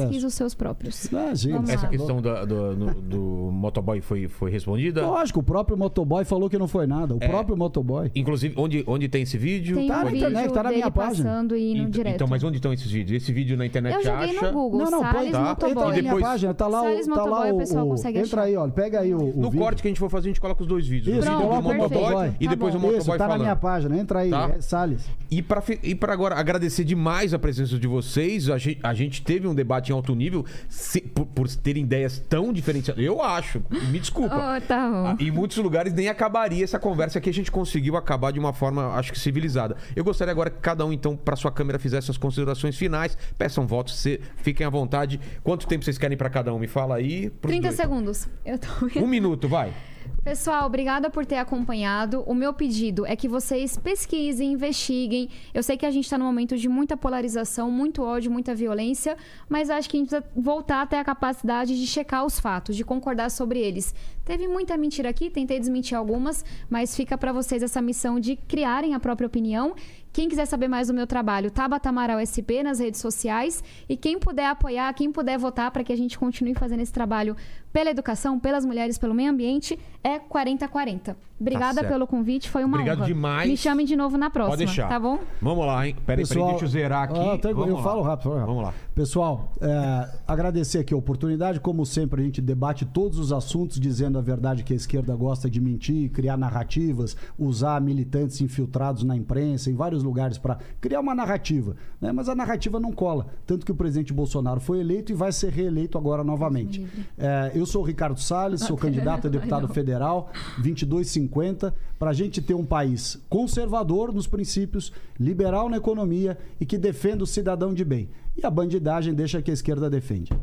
Obrigado demais. Vamos É, eu reforço o que tanto o Ricardo quanto a Tabata falou. Chequem tudo que foi falado aqui. Por vão atrás favor. de pesquisas, vão atrás. Nos comentários também vocês podem colocar mais informações. Obrigado a todo mundo e, e, pelo amor de Deus, não se matem na rua, não se batam. É, a- os dois acho que concordam nisso. A gente escalou a violência e a gente não quer que essa violência vá pras ruas. Até mais, valeu. Tchau, tchau. Clica nesse Pessoal, vídeo, valeu. se dá like e tudo mais aí. Valeu, valeu. Valeu.